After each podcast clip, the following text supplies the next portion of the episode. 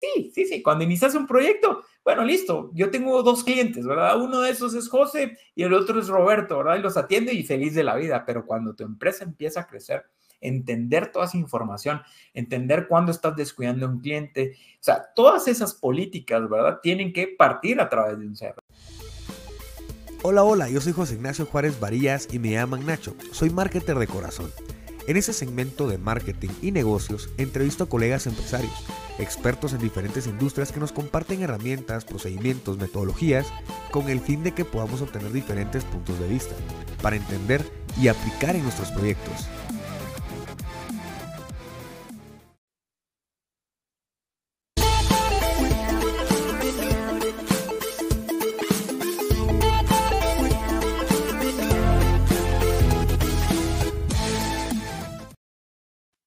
¿Qué tal, marketer? ¿Cómo estás? Espero genial y que tu proyecto vaya avanzando. Bueno, pues hoy estamos con Gamaliel. Gamaliel es una persona que se ha destacado dentro del ámbito tecnológico. Gamaliel, eh, pues, ha logrado diferentes eh, posiciones dentro del mercado y una de ellas es lograr compartir a través de diferentes, eh, como, como speaker de diferentes charlas, a nivel tecnológico. Ha participado en diferentes eventos, eh, como el, Día de la Tecnología eh, aquí en Guatemala, eh, para poder mostrar la capacidad de tecnología que existe en sus momentos. Así como pues estuvo también en diferentes áreas comerciales y seguro pues esto lo, lo, fue aprendiendo tanto como en Symantec, como en Insertec, como en Giganet, en fin, de la tecnología. Eh, y bueno, pues ha, logrado diferentes eh, hazañas, eh, hasta tener másters en diferentes universidades, como, como la Universidad de Santiago Compostela de, España. No, no, no, voy a hablar mucho sobre cómo, cómo es que, que, que, Gamaliel ha llegado a, a ser el crack de la tecnología en Guatemala en diferentes aspectos, sino que por favor que nos los cuente él. Así que bienvenido, Gamaliel, ¿cómo estás? Hola José, bien, bien, bien, buenas noches, gracias ahí por, por darme la oportunidad, para mí es un privilegio, eh, la verdad es que igual te admiro mucho la, la labor que estás haciendo eh, y gracias por invitarme aquí con, con, toda la intención de poder ver en cómo, cómo apoyamos, la verdad es que creo que como, como guatemaltecos tenemos una visión de ver cómo nos ayudamos, ¿verdad? Creo que eso nos ha faltado mucho como, como sociedad, ¿verdad? Compartirnos, eh, es cierto, no existen fórmulas secretas del éxito, pero si en algo nos podemos ayudar, eh, bienvenido sea, ¿verdad? Y de mi lado, pues aquí dispuesto a, compartir conocimiento para ver cómo nos podemos ayudar. Buenísima onda, buenísima onda. Y, déjame, déjame complementar, más que, más que Guatemala, Gamaliel, a nivel latinoamericano, o sea, el tema de compartirnos mucho, mucha información desde México hasta Brasil, ¿no? Eh, eh, son, son temas, bueno, Brasil, Brasil no entra como latinoamericano, sin embargo, sí, sí es un país que, que bueno, sí es latinoamericano, pero es un país que no, que no es eh, hispanohablante. El, el tema es lograr, lograr incorporar eh, todo, todo nuestra, nuestro potencial, eh, como decía, desde México hasta la, hasta la punta de, de, Sudamérica. nos han escuchado también en España, nos han escuchado también en, diferentes países de, Europa. Así que, mira, e, es, es, es, algo bastante interesante también el tema que vamos a tocar el día de hoy. Y va a ser cómo, cómo fidelizar a través de la tecnología, cómo, cómo crear eh, cómo medir también pues, diferentes aspectos a nivel eh, tecnología eh, sobre, sobre mi usuario, ¿verdad? Cómo, cómo la experiencia del usuario se puede medir a través de la tecnología. en fin, diferentes, diferentes herramientas que nosotros podemos utilizar, tanto como herramientas como, como métricas, ¿verdad? Para poder hacernos de, de un negocio rentable, de un negocio escalable y de un negocio sostenible. Así que, Gamaliel, antes de entrar a toda esta información y, y poder avanzar en ello, que seguro estamos ansiosos de poder aprender. Cuéntanos un poquito sobre, sobre tu negocio, sobre tus propósitos eh, de, desde, desde que empezaste con, con, el tema de la tecnología. Contanos. Claro, eh, José, fíjate que actualmente dirijo una compañía eh, bastante posicionada, que es Giganet Communications. Por ahí algunos de, de tu audiencia seguramente la han escuchado. Si no la han escuchado, nos van a investigar. Eh, el año pasado, que, fue 2021, veníamos saliendo de un año pandemia, aún así un año difícil, eh, facturamos arribita de los 50 millones de dólares Eh, créeme que me, da mucho placer, ¿verdad? formar parte de, una compañía tan importante. Prácticamente a lo que nos dedicamos es el tema de tecnología, diagonal telecomunicaciones. Yo como tal, este, ya hay un poquito más de, bueno, estoy rozando los 10 años de, estar participando en la compañía. Eh, a mí me invitan con un reto súper difícil porque fíjate que la compañía como tal se dedicaba a atender cable operadores. Y eh, en, ese entonces, el cliente más grande de Giganet, que era un, solo cliente, que era el, grandote, se llamaba Cablestar. Eh, Cablestar, por ahí por 2012, decide vender, lo, lo compra Tigo. Cables, Tigo, cuando entró con, con toda la, la billetera de Millicom, si lo querés ver así, ellos no se complicaron y Tigo fue muy inteligente y muy astuto en decir, bueno, le queremos competir a Claro, no solamente en el segmento de la telefonía, sino también queremos entrar en el, segmento de cable operador. No se complica, tiene toda la chequera del mundo, mano, y, van a comprar al más grande. Y el más grande en aquel entonces era Cablestar, y cuando compran Cablestar, de ahí sale la fusión que hoy por hoy conocemos como Tigostar, ¿verdad? Una cosa bien interesante, Giganet pues tenía el, pie metido en ese, eh, en ese negocio y se confiaron y dijeron, bueno, ahora le vamos a vender a Tigo. Y cuando el primer acercamiento de Giganet contigo, Tigo dice, Giganet, ¿quién? ¿No? O sea, a mí no me interesa negociar con Giganet, eso es un proveedor local, yo puedo comprar afuera sin ningún problema. Entonces, yo para, para mi fortuna, este, pues ya de alguna manera destacaban en, medios tecnológicos, me hablan los dueños y me dicen, mira, te invitamos a participar de esta empresa, pero mira vos, me encantó la propuesta porque inicialmente fue muy agresiva. O sea, literalmente fue, no nos digas cuánto ganas hoy, pero yo te duplico tu oferta. Entonces, lo que queremos es que te vengas a formar parte del grupo. Es más, te puedo dar un poco de participación para que te sientas cómodo siendo parte de lo que yo no sabía es que me iba a encontrar con una etapa de crisis, ¿verdad? Y ahí es donde la gente le tiene miedo a la crisis y, y rápido nuestro cerebro, no sé si has escuchado este argumento, pero nuestro cerebro normalmente está diseñado para protegernos. ¿verdad? Y hay palabras claves, hay red flags, ¿verdad? Que, Sí, sí, sí, que te hacen retraerte, ¿verdad? Y cuando escuchamos crisis, eh, vas a encontrar dos tipos de persona, ¿verdad? La que le va a dar miedo y se aleja y dice, bueno, aquí no voy a encontrar nada seguro, porque hay gente que se la juega a la segura y se vale, se vale, creo que a medida que desarrollemos el podcast, vamos a ir desenvolviendo ese tema de emprendedor versus empleado y vamos a, romper un poco ese paradigma que existe ahí. Y yo con gusto pues aportar de parte de mi experiencia, pero te digo que, que me tocó ese reto de, asumir un rol muy, muy protagónico en una empresa en una etapa de crisis, ¿verdad? Y, literalmente fue, eh, el reto era transformar la empresa de, de, atender cable operadores a migrarnos a tecnología, porque es, es, es un negocio completamente diferente y mira, para nuestra fortuna, hoy por hoy atendemos al 98% del mercado cable operador. O sea, lo seguimos atendiendo y no solamente lo atendemos, sino que lo ayudamos, los migramos. Hoy los, los actuales proveedores de servicios de Internet, nosotros les damos todas las herramientas y te hablo de herramientas desde conocimiento, valores agregados, equipo, producto. Somos el importador número uno de Guatemala en fibra óptica. Entonces, Hoy por hoy, te digo, entendemos muy bien la tecnología, hacia dónde vamos. ¿Sabes? Algo a mí que me encanta la tecnología y me apasiona es que es súper predecible. O sea, la, tecnología tiene una característica eh, donde hoy podemos ver a 10 años qué es lo que va a pasar, ¿verdad? Y, vos digas, ¿cómo? Pero si no, no existe, no hay una bola de cristal o, o cómo hacemos brujería y no es eso. Fíjate que eh, una de las ventajas, ¿verdad? Que tiene Guatemala cuando te hablo geopolíticamente, cómo nos estamos posicionados, es que en la mayoría de las veces no nos toca inventarnos el agua azucarada, ¿verdad? Lo que el guatemalteco tiene que hacer hoy por hoy es tropicalizar soluciones, ¿verdad? Y, a mí me encanta eso porque es como cuando te haces un traje a la medida. Vos puedes ir a cualquier tienda, y no voy a nombrar marcas, pero te, te probas un traje y te puedes sentir muy bien pero cuando te lo hacen a la medida, mm, eso no tiene precio, ¿verdad? Eso, eso te hace sentir muy bien con vos mismo, empezando porque todos somos diferentes. Mira, media pulgada que tengas más de brazo, parece chistoso, pero cuando te medís en proporciones, todos somos diferentes y todos tenemos características diferentes. Entonces, creo que como guatemaltecos tenemos, estamos favorecidos a que la parte de la innovación, ¿verdad? Como tal, es más un proceso de, de tropicalización de tecnología ya existente, ¿verdad? Creo que una labor que, que tenemos es, es, es, eso, ¿no? Es adoptar buenas tecnologías que ya se han probado en otros países y no arriesgarnos, ¿verdad? Podemos jugárnoslas a la segura. Hoy por hoy, por ejemplo, ¿cómo, cómo podemos saber qué viene en 10 años en términos de tecnología? Fíjate lo que hoy está en los centros de datos, ¿verdad? Esa es, esa es una clave, ¿verdad? Ya por ahí tenés un key bullet a desarrollar. Hoy vos vas a un data center y, y fíjate las velocidades que hay. Hablábamos anteriormente fuera de, escena acerca de los procesadores.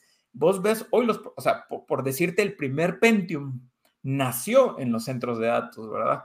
Y hoy, pues, y, pasó a las computadoras en velocidades, las primeras velocidades de 10 megas, de 100 megas, de giga, de 10 gigas. Hoy por hoy, ¿qué miras en el centro de datos? Miras 40 gigas. O sea, es lo que el día de mañana va a pasar al escritorio. Entonces, de alguna manera, podemos empezar a, dimensionar tecnológicamente cómo se viene en los próximos 10 años. Hoy la gente le fascina hablar de metaverso, a la gente le fascina hablar de Bitcoin, le fascina hablar de criptomonedas en general, y es fantástico. Blockchain. Blockchain. Mano, son, son universos increíbles que desde ya te, anticipo que son tecnologías que en 10 años, ¿verdad? Vamos a estar incluso hasta saliendo de ellas, ¿verdad? Porque se vienen cosas que, más allá de eso son más, eh, eh, que, van a ser más fáciles de adoptar, completamente más fáciles de adoptar. Entonces, eh, te cuento que parte de, mi éxito ha sido eso, ¿verdad? La verdad es que yo no me considero un genio, pero sí me considero alguien que busca soluciones, que estoy dedicado a resolver.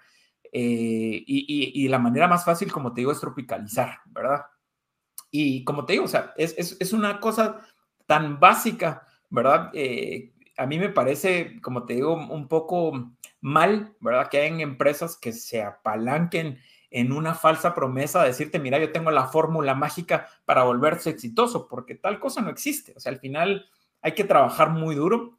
Eh, creo que el, secreto está en trabajar de formas inteligentes, ¿verdad? Y hacia ahí vamos a la parte de, fidelizar. Y me, y me si hablo muchísimo, pero en cualquier momento igual me puedes interrumpir. Pero te digo. Para nada, no, no, no, para nada, seguro, gracias. te digo, estoy tan, tan metido en tema de conferencias que, mira, o sea, estos son temas que a mí me emocionan mucho. Eh, parte, parte del éxito que me ha acompañado a mí, como te digo, creo que he consolidado una carrera, eh, aclaro y, quiero aclarar a, tu, a audiencia que no estoy tan joven, ¿verdad? Ya estoy por cumplir 38 años ahorita, eh, que han sido bastante, son años que cuando, cuando estás tan activo, se sienten al doble, ¿verdad? O sea, al final trabajas tan duro, pero no lo haces, creo que uno de los errores que comete el emprendedor hoy por hoy es buscar cosas inmediatas, ¿verdad? La satisfacción inmediata. Por ahí eh, me encantó una charla eh, que escuché acerca del, estrés, ¿verdad? Cómo es que el químico que se libera en tu cerebro es el cortisol, pero también eh, cuando, cuando sentís, dicen que la dopamina, ¿verdad? Uno, la busca de distintas maneras. Existe la dopamina en que, que, te brinda placeres momentáneos, ¿verdad? Y hay dopamina que es más duradera. Y la duradera es donde nos debemos de enfocar, ¿verdad? ¿Y cuál es la duradera? Únicamente te la da el amor, ¿verdad? Y la otra es el trabajo bien hecho curioso como eso, pero es la realidad. Entonces, creo que debemos de enfocarnos, eh, te lo digo. El éxito constante, ¿no? El autorrealizarse. Seguramente vas a tener mucha audiencia de personas que, que quieren emprender y que hoy, hoy por hoy se encuentran en una empresa. Y no hablemos de la, de la palabra comodidad porque hay mucha gente que no simplemente está por estar en su zona de confort, sino a veces por la necesidad, ¿no? O sea, el hecho de emprender a veces pues viene muy apegado con, con palabras como el temor, ¿verdad? ¿Y qué pasa si no lo logro, si no triunfo, ¿verdad? Y ahí es donde, donde mucha gente, eh, digamos que el, mindset está erróneo. Vos cuando sos empleado, creo que lo, lo, tu, tu, deber como empleado no solamente cumplir con tu trabajo, sino es hacerlo bien, es destacar.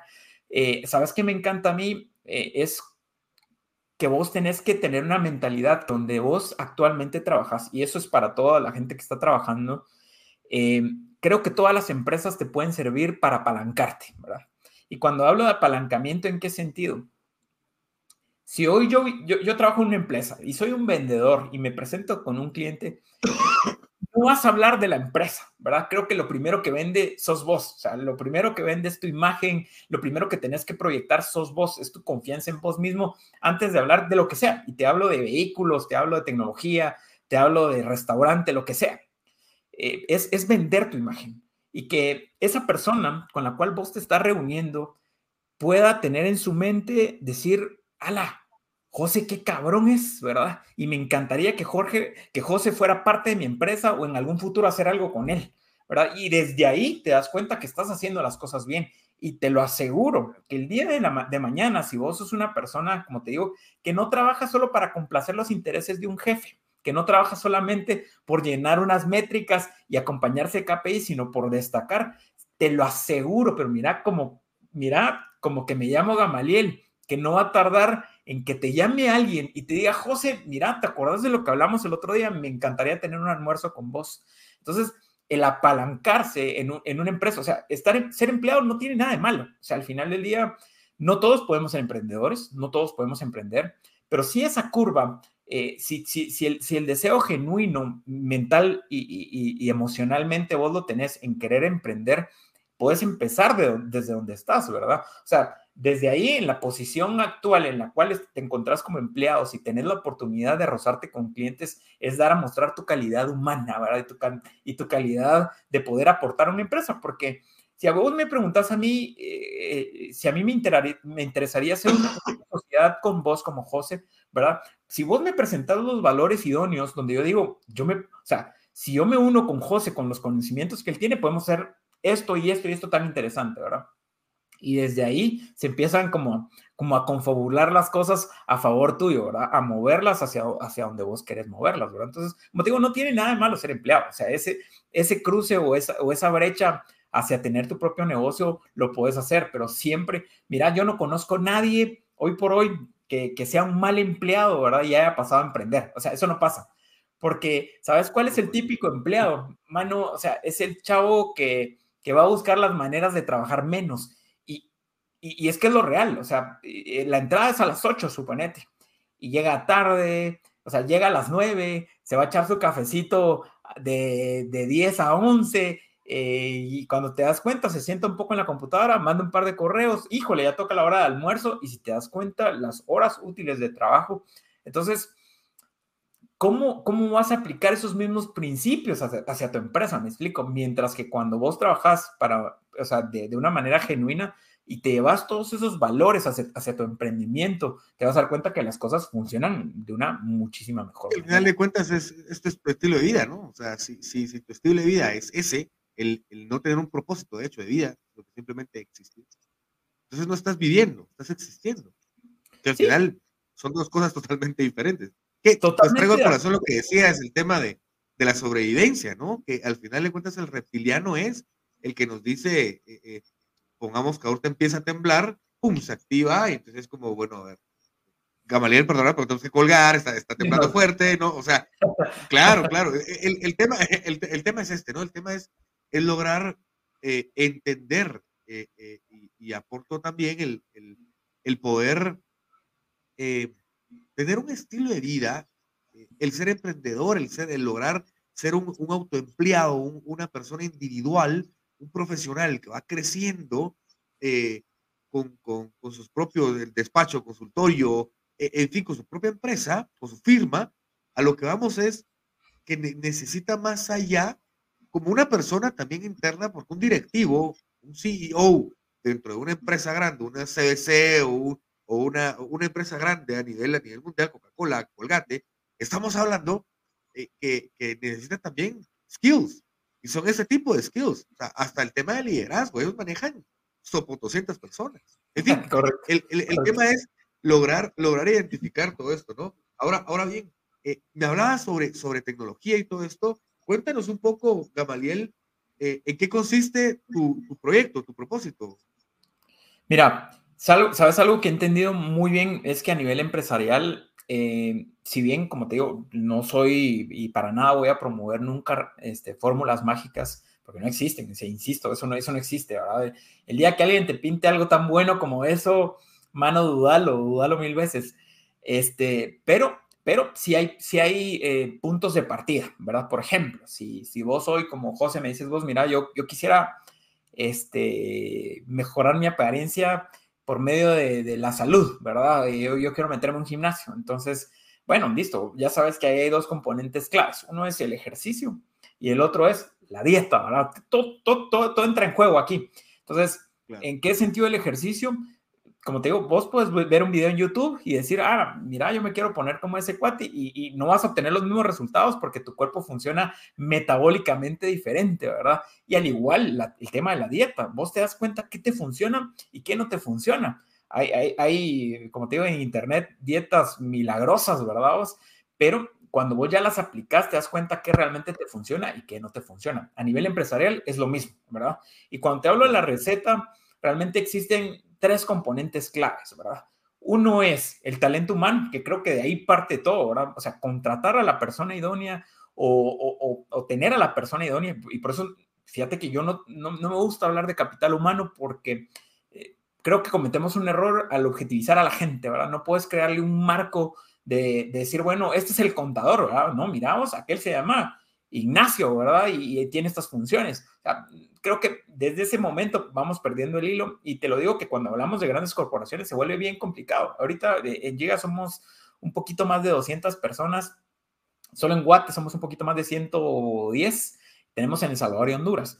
Pero eh, a lo que voy es que la, receta principal, pues el, ingrediente central, digamos, eh, es el capital humano o el talento humano, ¿verdad? Porque como te digo, no me gusta llamar el capital humano, pero el talento humano es, es, el ideal. El otro es las herramientas digitales, ¿verdad? Y el otro es los procesos. O sea, estos tres al final terminan siendo un, triángulo virtuoso ahí que si lo desarrollas muy bien vas a tener una empresa exitosa. Eh, como te digo, en el tema del, talento humano, escoger eh, esa, esa parte es, es, esencial, puedes vincular empresas que se dediquen a poderte traer los mejores talentos. Mira, es preferible a veces invertir un poco más en gente que realmente vale la pena y no por ahorrarte unos lenes, complicarte la vida, ¿verdad? El otro es, como te digo, las herramientas digitales. ¿Por qué razón? Porque es súper retador. Eh, hace cuenta que ahorita yo manejo un poquito más de 3.000 SKUs con más de 62 marcas diferentes. Entonces, te, te, imaginas lo complicado que es manejar 62 marcas cuando cada uno tiene sus propios eh, fenómenos, sus propios colores, sus propios sabores, se vuelve súper complejo. Entonces, obviamente ahí tenemos que incorporar herramientas digitales que pueden hacer análisis, partiendo desde el ERP, desde el CRM. Y ahorita hay mucha gente que dice, vos, pero espérate, ¿verdad? Porque me ha pasado que a, que a, veces discuto incluso con empresarios, y espérate, espérate, háblame un poquito en español, ¿verdad? ¿Qué es cada una de las cosas, ¿verdad? Entonces, partiendo del RP. Y de hecho, te voy, a, te voy a pedir, Gamaliel, que nos ejemplifiques eso que acabas de decir, porque estamos hablando de métricas. Y la gente, me, me, encantaría que aprendiera ese tipo de métricas. Por supuesto, mira, el, el, RP se, se, vuelve esencial porque es, se, e, es, pues, donde aterriza toda la información de la empresa, ¿verdad? El RP te va a servir muchísimo porque obviamente un negocio eh, tiene que tener ciertas características para funcionar, ¿verdad? Y, una de las características es la legalidad de tu negocio, ¿verdad?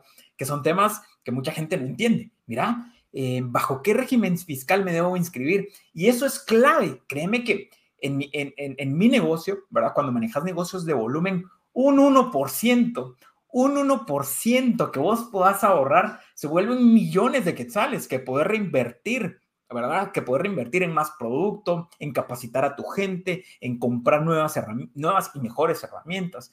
Entonces, obviamente, obviamente cuando estás empezando en un emprendimiento es, es, es, difícil asesorarte, ¿verdad? Sin que alguien te cobre, sin que alguien venga y te diga, vos, mira, o sea, yo con gusto te asesoro, pero ¡pum! ¿verdad? Ahí va mi cotización, ¿verdad? Entonces es complicado, pero es preferible eso a que después te vayas a topar un problema, ¿verdad? Y, te voy a poner un ejemplo. En, el, en, la industria en la que yo trabajo, por ejemplo, donde es llevar Internet, eh, el Internet inalámbrico se maneja a través de radiofrecuencias y ese espectro electromagnético tiene regulaciones legales. O sea, vos puedes, por ejemplo, hoy, a mí me dicen, y un día, si me invitas a, un próximo, me encantaría hablar al tema del, del impacto que tiene tecnologías como el 5G, por ejemplo Si alguien me dice, Gama, si yo voy al extranjero y compro una antena 5G, ¿puedo vender? La verdad es que sí, y vas a llevar una calidad de servicio increíble. Ahora el problema es legalmente, no vas a tener la licencia para poderlo distribuir. Entonces, te digo, todas estas complicaciones hay que verlas, porque eh, no sé si te enteraste, por ejemplo, salió un informe de la SAT donde a todos los que han migrado hacia el, hacia el sistema de facturación electrónica, más conocido como FEL, eh, el, del 100%, el 71% de las facturas salen a nombre de consumidor final. Es algo inconcebible. ¿Qué te dice eso? Que hay mucha gente que no declara, ¿verdad? Que no, no hay mucha, es la mayoría, ¿verdad? El 71%. Entonces, te digo que es súper es, interesante que tengas un ERP, porque fiscalmente tenés que ser funcional, ¿verdad? A la hora de declarar tus impuestos, tenés que tener estrategias muy claras tanto legales sobre lo que vas a operar como fiscales para poder tener estrategias, como te digo, que te puedan apalancar y que hagan viable el negocio. Y te lo voy a, te lo voy a poner en un plano más sencillo. Por ejemplo, eh, las señoras que venden tortillas, ¿verdad? Una señora pone una, tortillería y ella está vendiendo, ¿verdad? Y, al final dice uno, ¿cómo es posible que si yo pago un quetzal de tortillas, a mí me den cinco tortillas, ¿verdad? Eso, o sea, ¿por qué es tan barato? Y fíjate que así como ellas, por ejemplo, cometen errores de primero, no ponerle un valor al local, porque están utilizando donde viven, por ejemplo. Eh, cometen un error a la hora de no tomarse en cuenta el salario que ellas devengan, ¿verdad? Entonces, ellas simplemente compran el maíz en 10 pesos y saben que lo venden en 15. Y aparentemente eso es un negocio, pero cuando ya lo pones de una forma ordenada, obviamente ellas no van a instalar un ERP. Sería brutal que lo pudiesen hacer. Y créeme que sí es posible. Pero te digo, este, cuando ya venís a hacer el ejercicio, te das cuenta que el negocio arroja hasta pérdidas, ¿verdad? Porque ellas están acostumbradas a vivir solo para mantener el día a día, ¿verdad? Entonces, todas esas cosas cuando ya eh, te lanzas a emprender, creo que lo más ideal es que no vas a jugar, ¿verdad?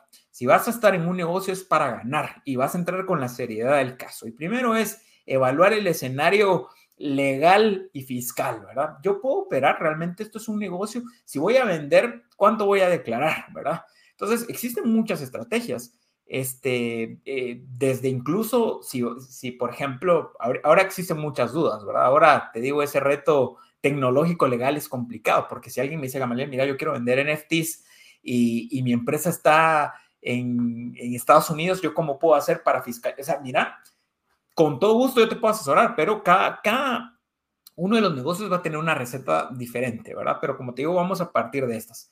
El ERP, ¿qué es? Es todo ese cúmulo de información que entra de lo que estás facturando, a quién estás atendiendo, este, fiscalmente estás sacando el impuesto que es, etcétera. Ese, es el ERP, ¿verdad?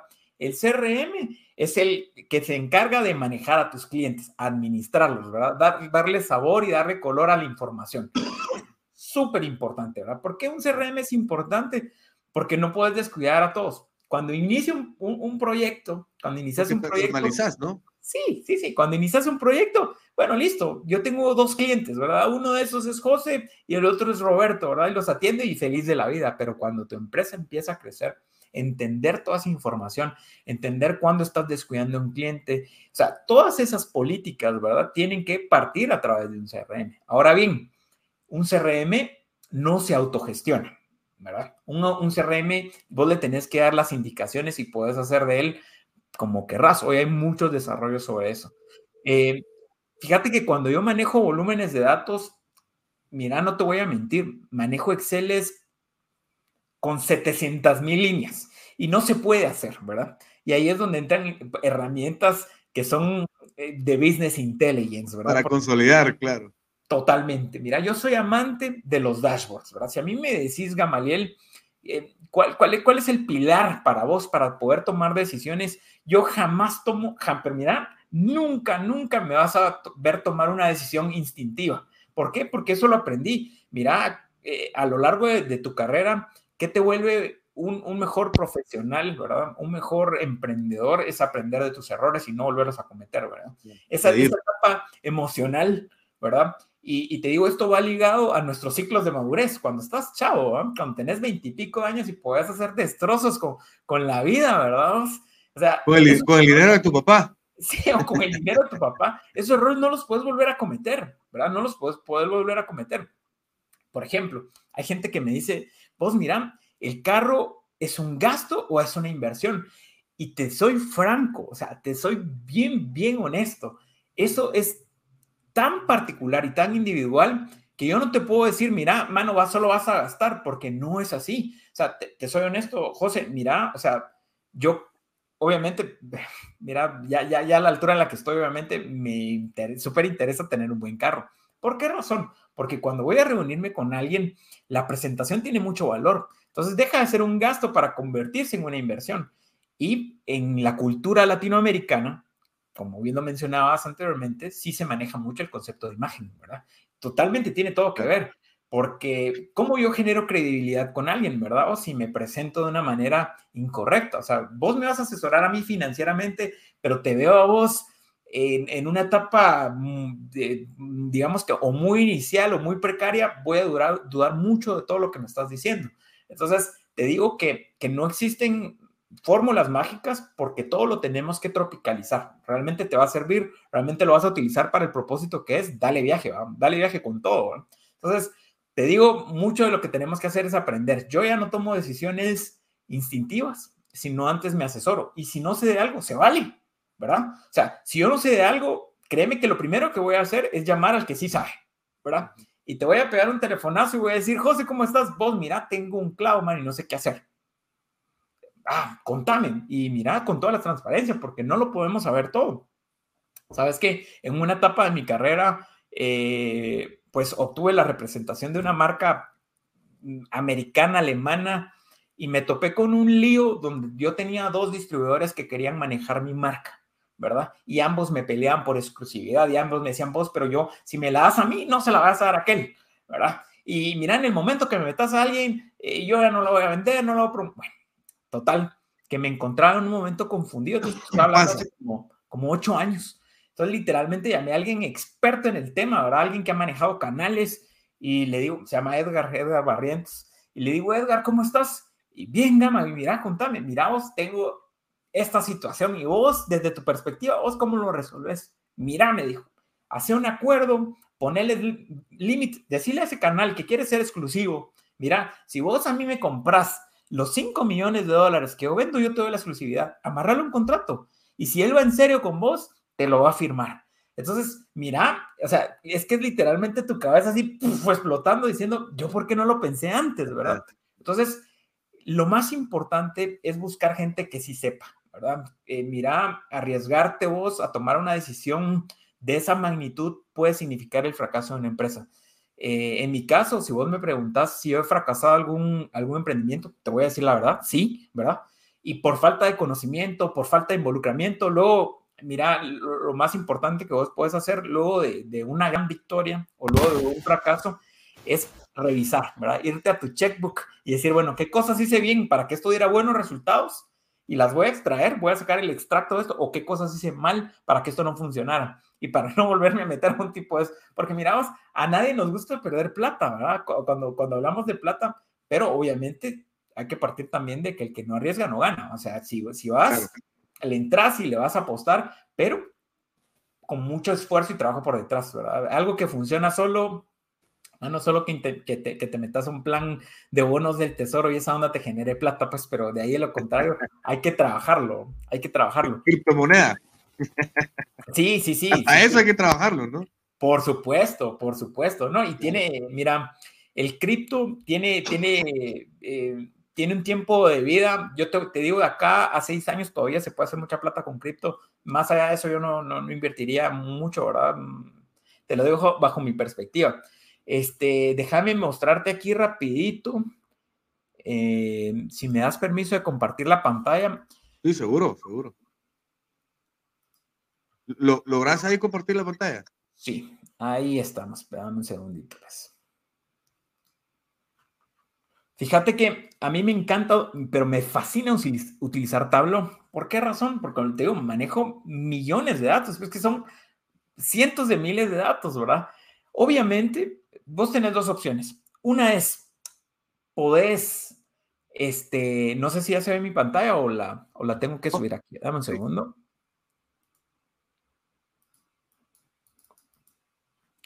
Ahora sí. Ahí estamos. Fíjate que un, un tema importante es entender que nunca vas a poder manejar esta, esta información vos solo, ¿verdad? Yo, yo a, mi criterio, a mí me encanta sacar todos mis informes personalizados y lo hago de la mejor manera. Y te voy a mostrar aquí rapidito. Dale, dale, por favor. Y qué, qué buena onda, qué buena onda que, para la gente que nos está escuchando en, en, en el podcast, eh, eh, pues está el canal de YouTube, en donde pueden ver esta parte en donde, donde está enseñando eh, cómo utilizar esta herramienta siempre en YouTube como, como Marketers Podcast. Como te digo, te, vas a volver loco con esto, porque fíjate que esta, esta si, te das cuenta, es una presentación que manejé para cierre de año, pero el core de, esa, de, esta información yo la manejo por medio de tableros, ¿verdad? yo particularmente vengo y te digo la verdad, yo creo estos tableros a través de, de vos, vos puedes, puedes tener muchas opciones. ¿verdad? Por ejemplo, eh, jalas toda tu información desde tablas básicas, ya sea de tu ERP, o sea, por ejemplo, yo toda esta información la extraigo de ERPs y me dedico a crear estas tablas, yo como Gamaliel, y te soy franco, yo no soy experto en este tema, pero el curiosear con ellas, el adentrarte, el recibir cursos, recibir capacitación, de alguna manera te, te convierte como en medio experto, ¿verdad? Entonces yo vengo y empiezo a crear todas estas tablas que ves acá, que finalmente se convierten en un tablero maravilloso para que yo pueda medir a mi gente. Yo puedo saber cuánto me genera cada marca, qué mar con qué marca no quiero trabajar, cómo está mi inventario, qué rota, qué no rota. O sea, literalmente me puedo ir hasta por ese y, y, ver, o sea, francamente, en qué soy exitoso y en qué no soy exitoso, ¿verdad? ¿Qué puedo traer, qué ya no puedo traer? Eh, meterle en analítica, decir, bueno, mira, así va a estar el futuro de, la compañía, etcétera, etcétera. O sea, al final del día, mira. Eso, te voy a preguntar, Gamaliel, y, y, buenísimo, porque al final de cuentas estás absorbiendo todas las, dudas que, que, preparé, que, he tenido con el tema de cómo, cómo defines ese, ese, esa rentabilidad del negocio y de productos de tu empresa. Mira, eh, una, una clave eh, es que vos tenés que entender que el valor de tu producto eh, no es tanto, no lo podemos definir en un mercado globalizado. Tenemos que basarnos en los MSRPs, ¿verdad? ¿Qué es el MSRP? Es el precio sugerido que dan las fábricas para los productos. Por ejemplo, actualmente soy el importador, ¿conocido la marca DJI? Lo de los drones. Sí, sí, sí. Nosotros somos el, quien, quien no trae a Guatemala, ¿verdad? Así te soy franco. Pero yo negocio con la fábrica y le digo, mira, este, cuáles son los precios sugeridos para este dron, ¿no? Y puede ser que mi costo eh, sea muchísimo más bajo, pero es lo que te digo, empiezo a meter características como evaluar, aquí nos vamos a poner un poquito más técnico, eh, eh, si lo querés ver así desde la parte dale, dale. Sí, de, tenemos dudas, seguro te preguntamos. No, tranquilo. vos manejas costos FOB. ¿Qué es un costo FOB? Es el precio puesto en, en su fábrica que te da la empresa, ¿verdad? Por decirte algo, este, si yo vendiera mouses Apple, ¿verdad? Yo te digo, mira, José, el costo FOB de este producto son 20 dólares, ¿verdad? Pero ¿cómo, ¿cómo, yo transformo y cómo yo evalúo la, la, utilidad de un producto y la rentabilidad de un producto? Bueno, a este costo, primero, lo primero que tenés que hacer es transformarlo en un costo SIF, ¿verdad? ¿Qué es un costo SIF? Cuando ya le metes costos de importación, ya le metes flete, aranceles, impuestos, todo lo que vaya de por medio hasta que ya esté en tu bodega, porque no solamente es el costo en puerto, porque acuérdate que este producto, la mayoría de productos van a venir de afuera, ¿verdad? Eh, de Estados Unidos, de, por ejemplo, ahorita tengo un proveedor complicado, es una empresa que se llama Microtech. Ellos están en Latvia, en Lituania, justito, justito, justito, justito al lado de Ucrania, ¿verdad? Y de Rusia. Entonces están ahorita, mira, me dicen gama, mira, si yo levanto un avión ahorita me lo bajan, ¿verdad? Y es una marca muy importante en Guatemala. De hecho, Tigo me la consume muchísimo. Eh, se llama la marca, es muy buena. Pero eh, de, cuando ellos me envían el producto a puerto, ¿verdad? Ese costo que a mí me va a costar en que yo mande, eh, o sea, o que un camión, un tráiler, descargue ese contenedor en, en aduanas, en la portuaria y lo lleve a mi bodega, tiene un costo. Entonces, ¿cómo estimo yo la rentabilidad de un producto? Agarro su precio FOB y le meto por medio. Obviamente eso no lo puedes hacer cuando ya manejas muchos productos de maneras tan detalladas, pero si te creas una, una fórmula donde vos decís, bueno, mira, del costo FOB que a mí me dan, el 45% de eso yo lo voy a gastar para que esté en mi bodega. Y de ahí ya me dice en cuánto lo puedes vender. Entonces la fábrica te dice, mira, eso que yo te vendí en 20 dólares, este, el, el, precio sugerido es que vos lo vendas en 50 dólares. Entonces ya existe un margen de un ciento y pico por ciento, pero si le quitas ese 40% de importación, impuestos, etcétera, ya te queda un menor porcentaje. Exactamente, y ya dices, bueno, sí, con eso puedo funcionar, me parece bien, lo voy a traer, ¿verdad? Pero no me arriesgo a traerlo sin antes haber medido que me va a dejar ganancia, ¿verdad? Mira, nos encanta el altruismo. ¿no? Sí, nos encanta el, altruismo y hacer cosas bien. De hecho, te cuento que como la empresa tenemos ciertas responsabilidades sociales donde donamos equipo. Hace cuenta que cuando, cuando se hizo el primer hospital eh, COVID, para el COVID que, estuvo en Shela, por ejemplo, nosotros hicimos una gran donación para ese, apoyamos a uno de los integradores que hizo el hospital de Zacapa, que, hizo el de, Zona 9, el, que está ahí en, el Parque de la Industria. Entonces también tenemos responsabilidad social, pero obviamente un negocio lo haces para ganar, ¿verdad? No lo vas a hacer, eh, por ahí existen algunos altruistas multimillonarios en Internet que vos los ves regalando la plata como que si es que, ¿verdad? Pero la mayoría de los que vamos a emprender o tenemos un negocio es para ganar. Entonces, lo ideal es analizar tus costos FOB puestos en, fábrica y cuánto te va a costar ponerlo acá. Obviamente, si tenés fuerza de venta, cuánto representa la comisión de ese vendedor, ¿verdad? ¿Cuánto, eh, cuánto le vas a dar? ¿Cuánto estás dispuesto a dar para, para ese producto? Entonces, una vez le cargas todo esto, vas a tener ahí tu utilidad real y decir, bueno, sí merece la pena, ¿verdad? Y obviamente, mira, algo, algo importante de, tener una empresa o de emprender es que tenés que conocer el mercado. Eh, no te puedes lanzar a ciegas, no puedes eh, hacer cuenta que yo lo primero. ¿Cómo conoces el mercado, Gamaliel? Mira, actualmente existen varias herramientas. Yo lo, lo, que más recomiendo desde la perspectiva en la cual yo estoy es información de aduanas, ¿verdad? Ah, eh, ah, mira, hay, hay, distintas empresas que se dedican a, a monitoreo de información de aduanas entonces, eso me permite a mí analizar un share completo. Y es que a las importaciones no las puedes engañar. Yo quiero entrar al mercado de televisiones. Literalmente, la SAT tiene que ser así de abierta, ¿no? Vos vas por medio de un software.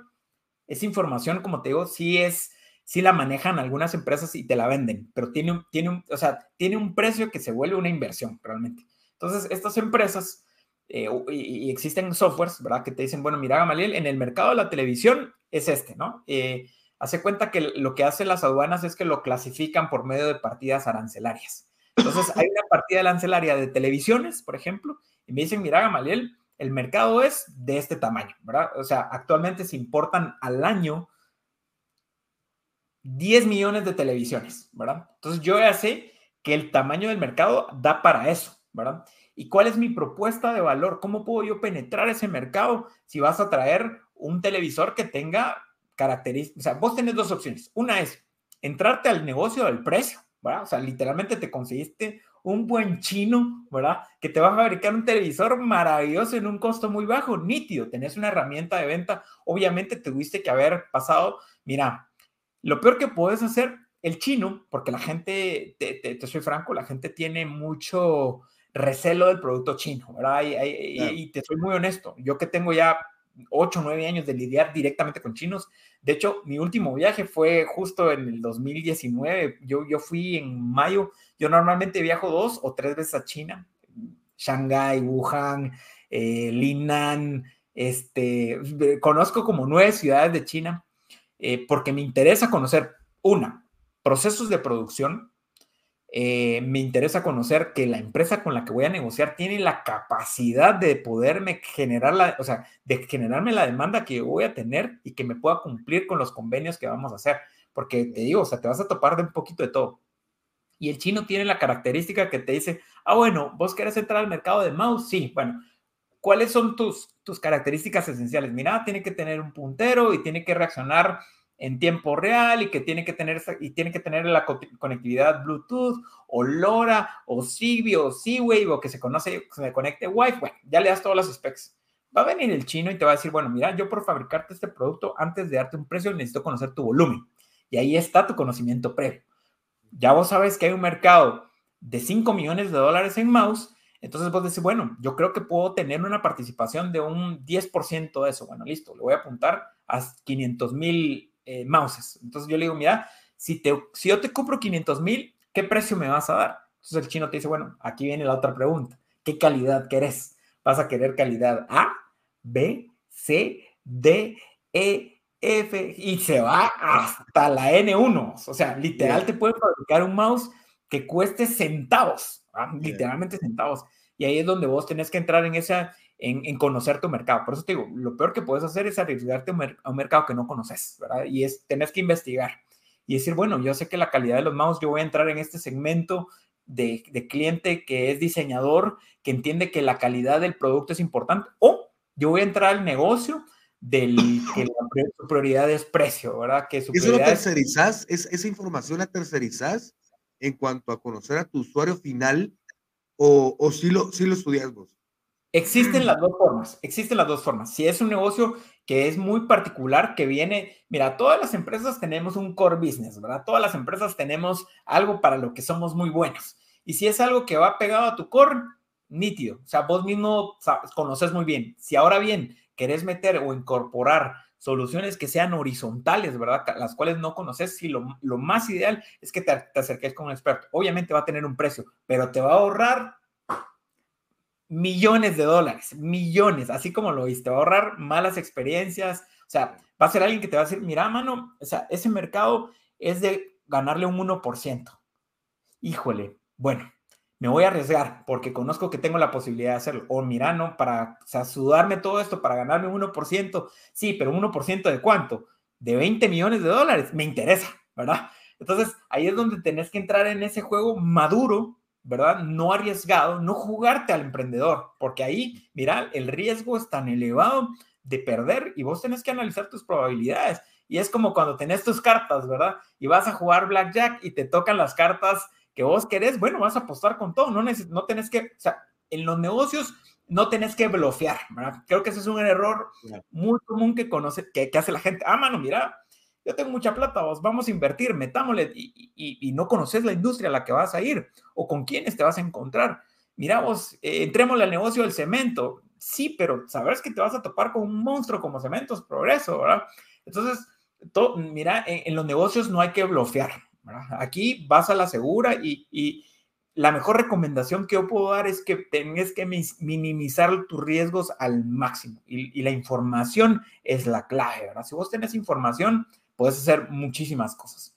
Entonces, te digo, viene el chino y te, da todas las categorías del mundo y ya vos tenés que tomar esa decisión muy importante de decir, bueno, ¿en qué segmento de mercado voy a entrar? Como te decía, voy a entrar al mercado del que es diseñador o del gamer, que es muy importante, los PPMs, ¿verdad? En su, en su mouse, o voy a entrar al mercado de los que atienden escuelas, colegios y, donan que o agarran mouses solo para call center y, es un un uso muy básico. Entonces, vos tenés que conocer tu mercado y antes de tomar una decisión, informarte muy bien para que el negocio sea un éxito y, y arriesgarte lo menos posible.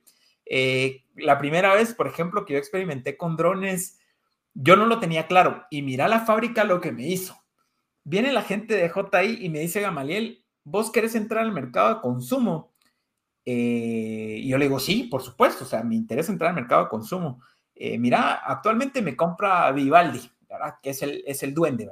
Y me dice, ellos son fuertes y mira, y cuando miro la cantidad, le digo, mira, pues si yo de alguna manera te puedo contribuir en esa cadena de valor donde yo le traigo el producto a él, la atiendo, le hago reparaciones, etcétera, ¿te interesa? Bueno, listo. Mira, me dice, si quieres entrar al mercado de consumo, me vas a tener que comprar los drones Enterprise. Mira, mira, unos monstruos. Me costó un mundo venderlos, pero tenía un precio que pagar. Y esa es otra parte que el emprendedor a veces no está dispuesto a pagar.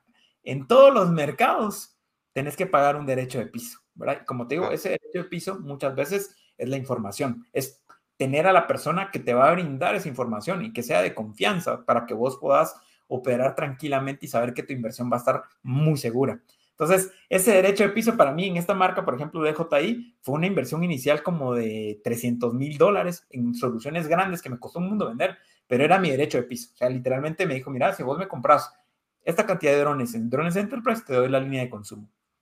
Perfecto, ¿verdad? Y nos arriesgamos y hoy por hoy nos va muy bien con esa línea.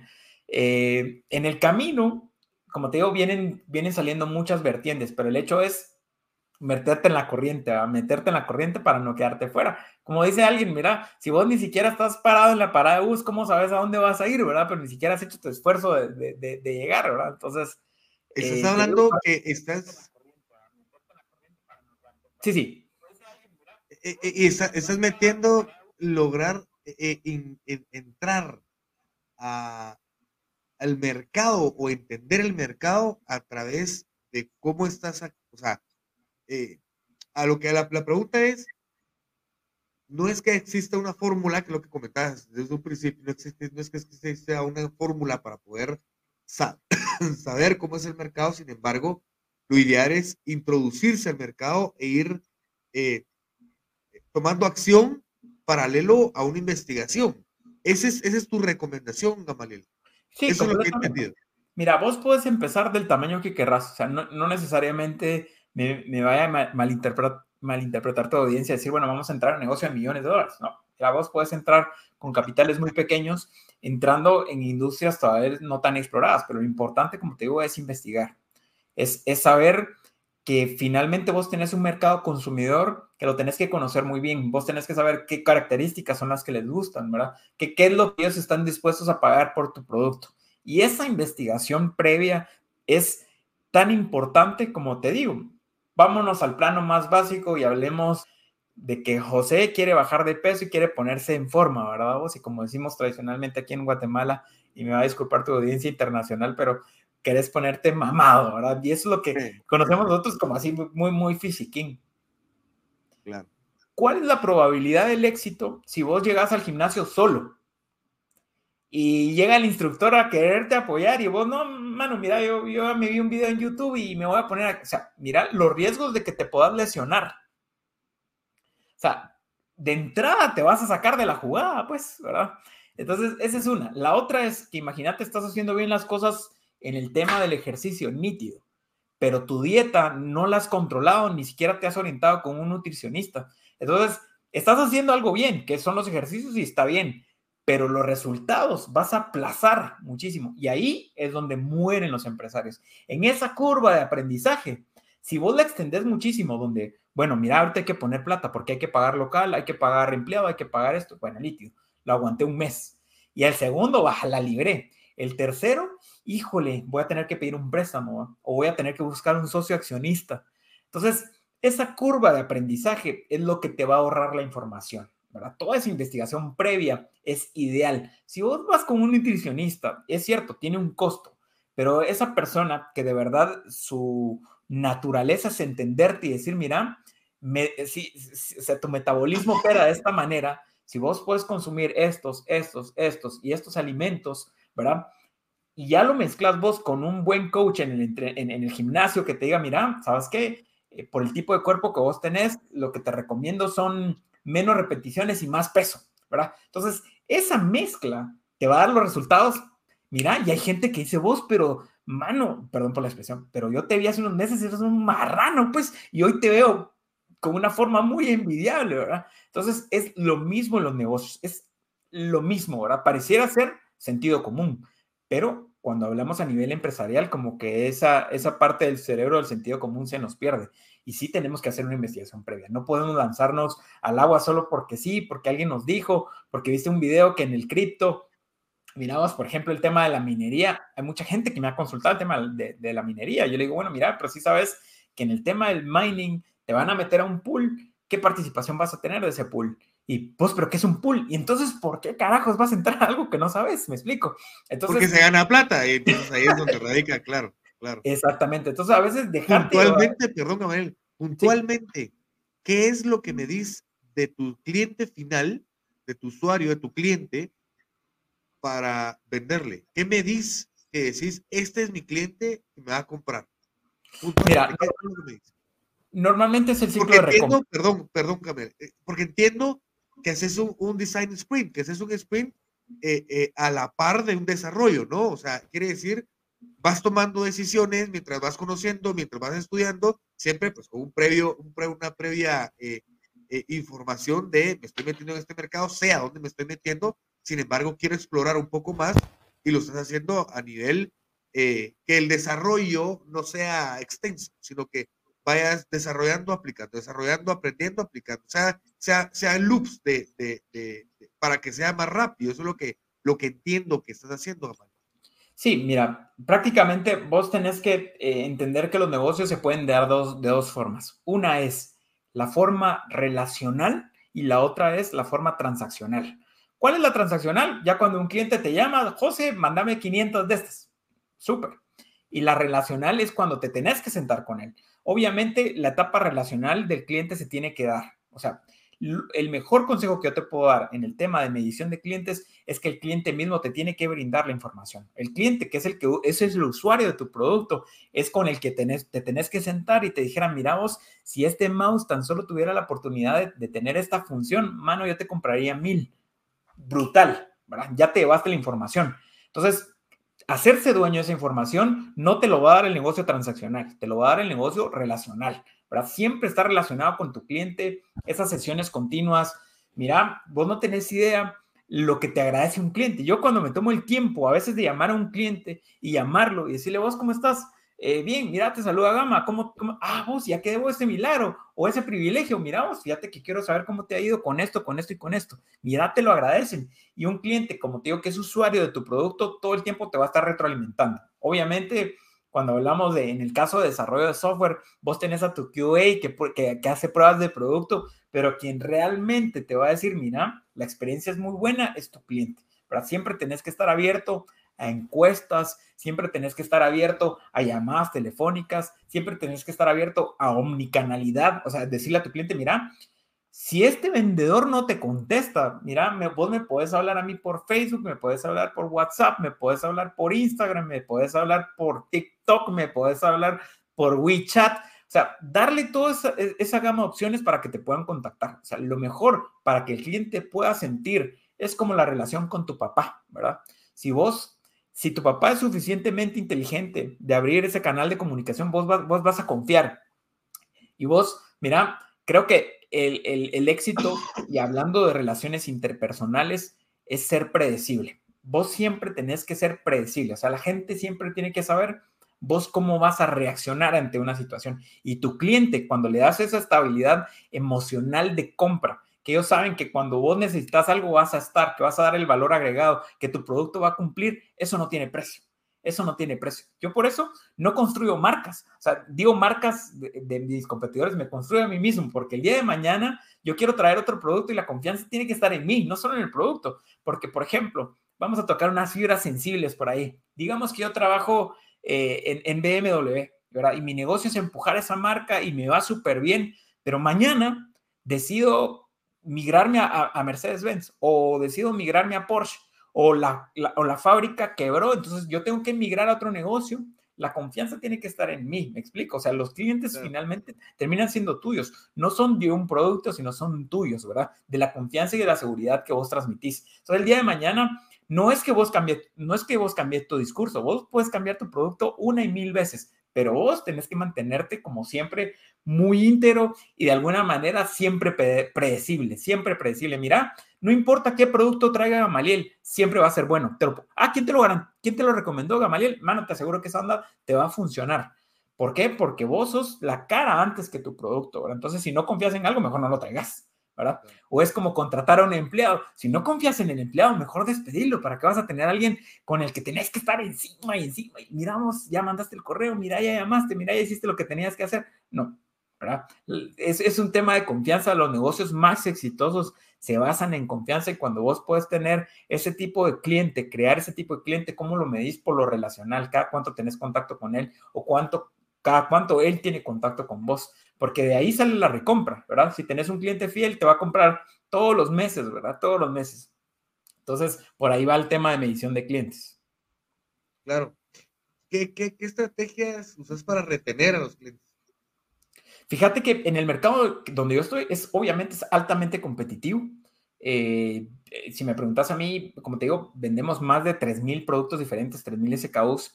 Eh, realmente todos tienen características diferentes, ¿verdad? ¿Cómo vos puedes fidelizar a un cliente? Y era, es como el, el, core de la plática de hoy, por medio de la tecnología. Mira, tenés que buscar múltiples herramientas, ¿verdad? Hablaba yo al principio de la receta de éxito que tiene que tener una empresa y hablábamos que una es, como te decía, el talento humano, la otra es el tema de, herramientas digitales y ahí es donde la herramienta digital entra a batear, ¿verdad? Ahí es donde, donde yo llamo a este player y por medio de procesos. ¿Qué es un proceso? Por ejemplo, vos venís con un vendedor y le decís, mira, cada cliente que vos llames me lo tenés que registrar acá.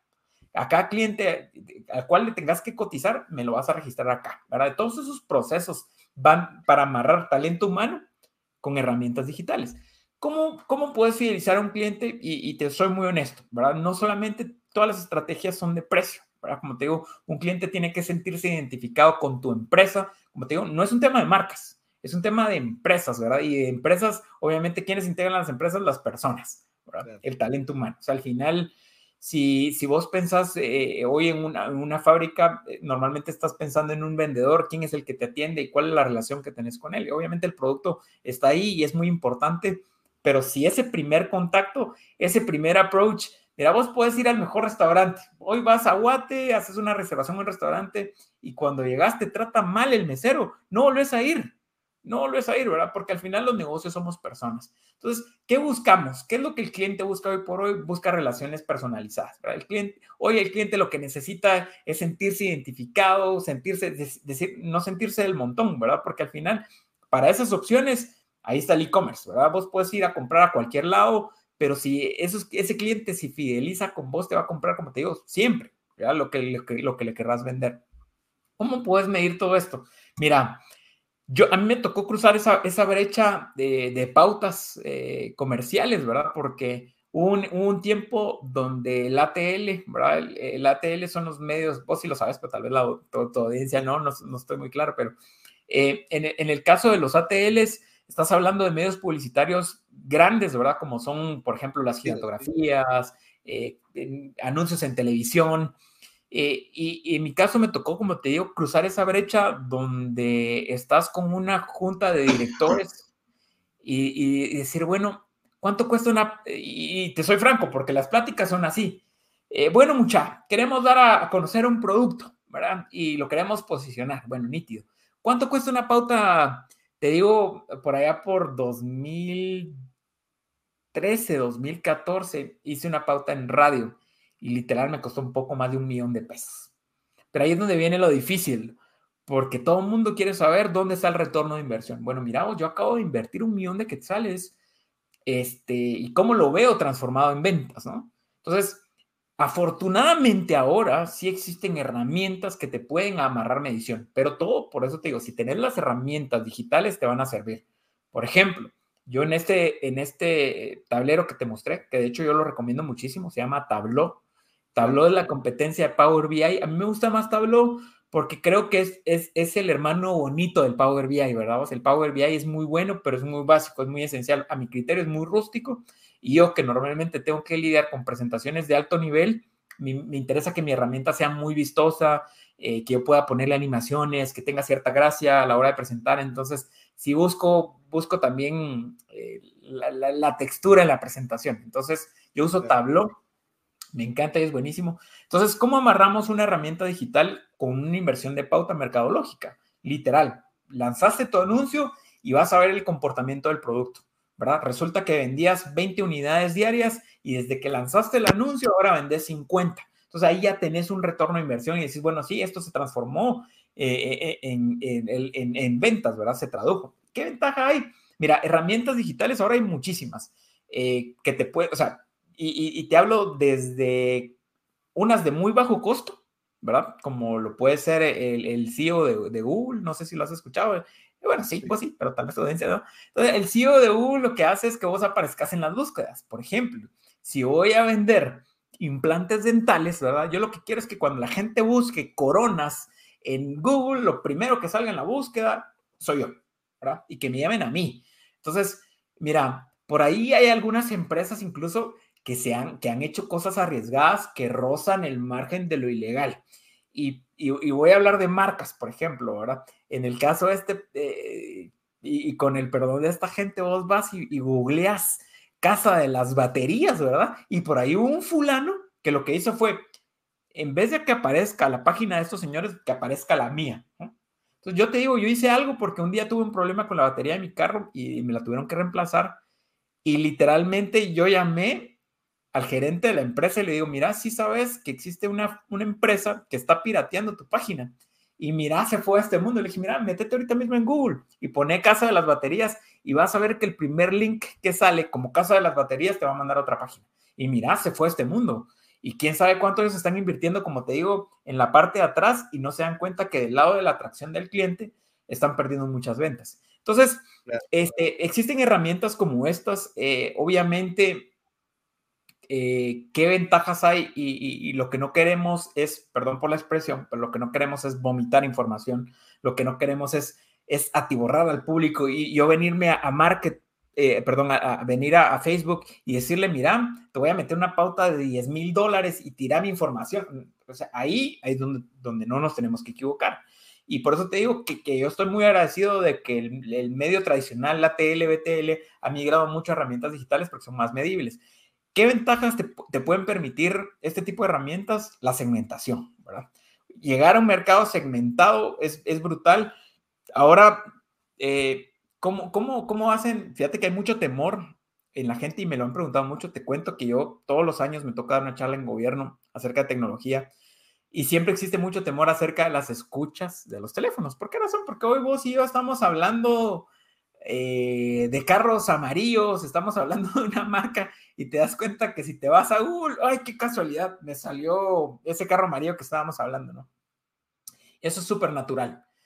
La respuesta es, o sea, si la pregunta es, ¿los dispositivos escuchan? La respuesta es sí, totalmente sí, ¿verdad? Eso, eso, fíjate que en 2013 hubo una situación eh, con Samsung donde eh, Estados Unidos le pregunta a Samsung, Samsung tiene su casa matriz en, Corea y le dice Samsung, ¿es cierto que, la televisión graba conversaciones?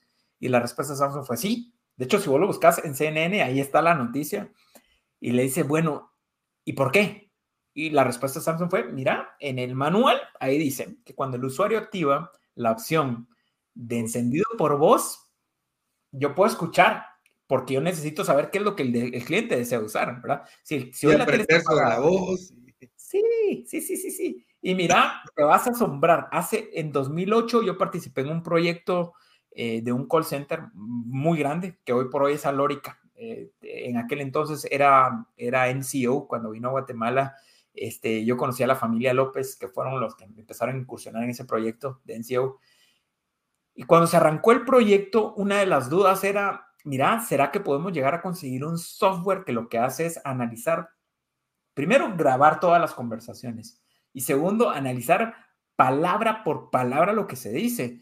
Yo en ese momento que no conocía la tecnología, yo dije, no, no creo que exista ese software. Y sí que existe. De hecho, te lo, te lo voy a contar. El software se llama NICE, así N-I-C-E, NICE. Y lo que hace el software es literalmente agarrar una conversación y te la pone detallada así en texto, ¿verdad? Por ejemplo, hoy todo lo que hablamos va a estar, puede estar traducido en texto. Entonces, así es como funciona todo el tema de la metadata, ¿verdad? La gente, como te digo... Google, de hecho, YouTube lo hace. Sí, la gente, por ejemplo, desconoce la Big Data. A mí me decían, mira, ¿qué es la Big Data? Mira, ¿qué es Cloud? Mira, todos esos temas son maravillosos explorarlos porque de ahí parte la segmentación. Desde que vos entras a un sitio y te salen las famosas cookies, mira, a medio mundo le vale madre, literalmente, dale, mira, yo voy a aceptar a mí, porque el, cookie lo que tiene es, una política de privacidad donde te dice, mira, este, si me estás dando a aceptar, estás de acuerdo con que yo pueda tomar el registro de todo lo que estás haciendo, me estés en este sitio, ¿estás de acuerdo? Y, tal vez la noticia es eh, cómo consumir agüita con limón en la mañana tiene un efecto en bajarte la pancita, ¿verdad? Si vos vas y le das y y lo que querés ver es el contenido. Ah, mira, hay un clavo ahí. ¿Qué hacen estos sitios normalmente que capturan la información? Es venderte el famoso gancho, ¿no? ah, ¿sabías que, que, Johnny Depp se peleó con, con, esta Amber? Y bueno, y vas por puro morbo y ya estás entregando la información. Entonces, ¿qué es lo que hace Facebook y todos estos sitios? Es segmentar, ¿verdad? Segmentar intereses.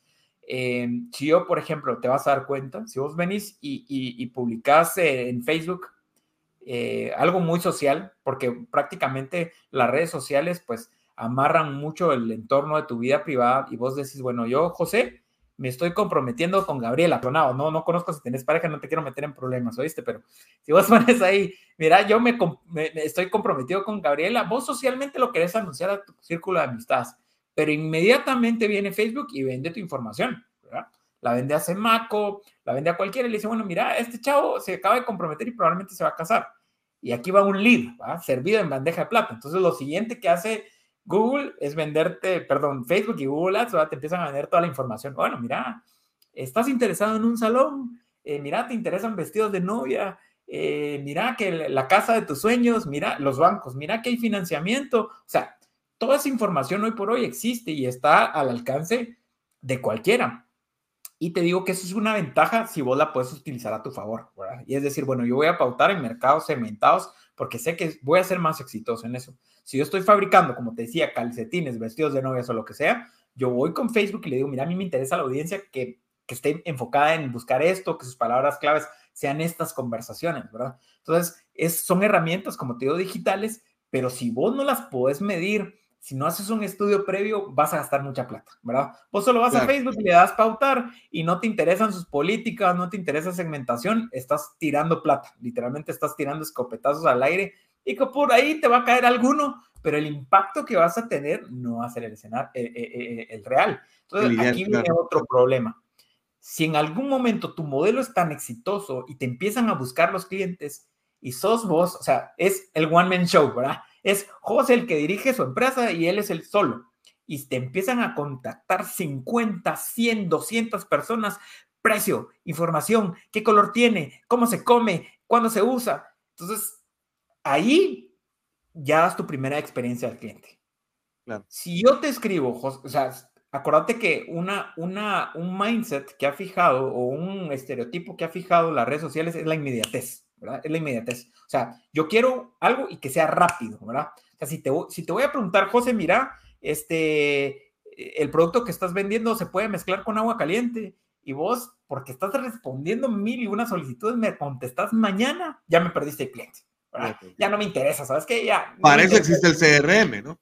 Exactamente. Yo ya la compré en otro lado, ¿verdad? Entonces, ¿qué ventajas hay de CRM acá? Que vos lo puedes amarrar a herramientas como los chatbots, por ejemplo, ¿verdad? alguien que te responda, alguien que entienda la dinámica de venta.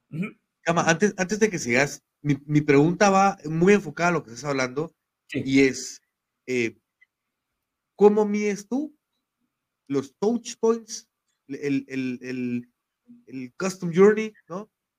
Eh, la, la, ¿cómo podríamos decirle en, otras palabras? La, la, experiencia del usuario, ¿verdad? ¿Cómo lo mides? ¿Qué, qué, qué procesos estás viendo tú Sé que estás metido en muchas áreas de la, de la empresa y sé que sabes mucho sobre marketing y por eso te pregunto, eh, porque usualmente pues esto lo, se, encarga el, el, gerente de mercadeo o, el encargado de mercadeo, ¿no? Sin, sin, embargo, a lo que voy es, ¿cómo, cómo mides tú o qué, qué tipo de puntos mides tú eh, eh, para entender los pains, los dolores de, de, tu, de tu usuario? Mira, creo que creo que, mira, lo ideal, más allá, lo primero que vas a buscar con todas estas herramientas es la generación de leads, ¿verdad? Es, es que estas herramientas te generen un universo de clientes a los cuales puedas vender. Por ahí decía alguien, mira, ¿qué es más importante, las ventas o el mercadeo, ¿verdad? El marketing o las ventas, porque vos puedes tener un producto, pero no tenés a quién venderle. Pero de nada sirve también tener a quién venderle si no le puedes vender, ¿me explico? Entonces, lo primero que tienes que hacer es asegurarte que el círculo se complete, para que las cosas se traduzcan en una venta, que todo el proceso, el usuario lo que quiere es que las, comunicaciones sean transparentes y que sean rápidas, ¿verdad? Entonces, para eso tenés que ver desde, suponete que ya pasamos toda esa etapa de maduración de producto, ya sabemos qué producto queremos traer, qué márgenes le queremos poner, ahí viene el reto de logística. ¿Cómo puedo despachar? ¿Voy a despachar rápido? Entonces, te digo, ¿Qué cosas hay que medir? Cuando entra el lead, primero que el lead se haya atendido, ¿verdad? Es decir, tu tiempo de respuesta ahora se puede medir incluso pues en milésimas de segundo, ¿verdad? Obviamente no queremos caer en bots que te alejen la venta, ¿verdad? Porque así pasa. Hay gente, como te digo, que no le mete ninguna estructura lógica a la, conversación y vos estás en un sitio de alfombras y dices, mire, eh, buenas tardes, escribiste, ¿verdad? Y te pone ahí 50 mil opciones, ¿verdad? Entonces, desde ahí perdiste al cliente. Entonces, te saludan en tres párrafos. Sí, la estructura lógica desde ahí no combina, ¿verdad? Mira, ¿cuál, ¿cuál debe ser el uso correcto de estas herramientas? para que, sepan los bots, perdón, Gamaliel, para que sepan los bots son, son eh, chats eh, eh, pues, robóticos, ¿no? O sea, automatizados para poder contestar a través de una inteligencia artificial que es a, través de palabras. reconoce la palabra entonces uno, uno lo, lo configura antes para que esas mismas preguntas, para gente que no sepa, ¿no? Eh, eh, logra, logra responder eh, a tus preguntas mientras entra un proceso de respuesta ya personalizada. Así es. Entonces, que de hecho, de hecho, perdón, lo, lo, lo, personaliza ya desde, desde un principio. O sea, los buenos bots, que eso lo. Claro. Lo que está hablando Gamaliel, Exactamente, y ahí es donde te digo yo que es súper importante la secuencia lógica de la venta, ¿verdad? Desde ahí tenés que ponerle cabeza y que tenga sentido. Eh, una vez atraes el lead, el lead tiene que migrar del chat. Mira, hoy por hoy ya existen herramientas, ya existen ERPs con CRMs que traen esta, este sabor de social media y ya puedes integrar por un, un módulo adicional que la interacción con redes sociales te la ponga en tu CRM, ¿verdad?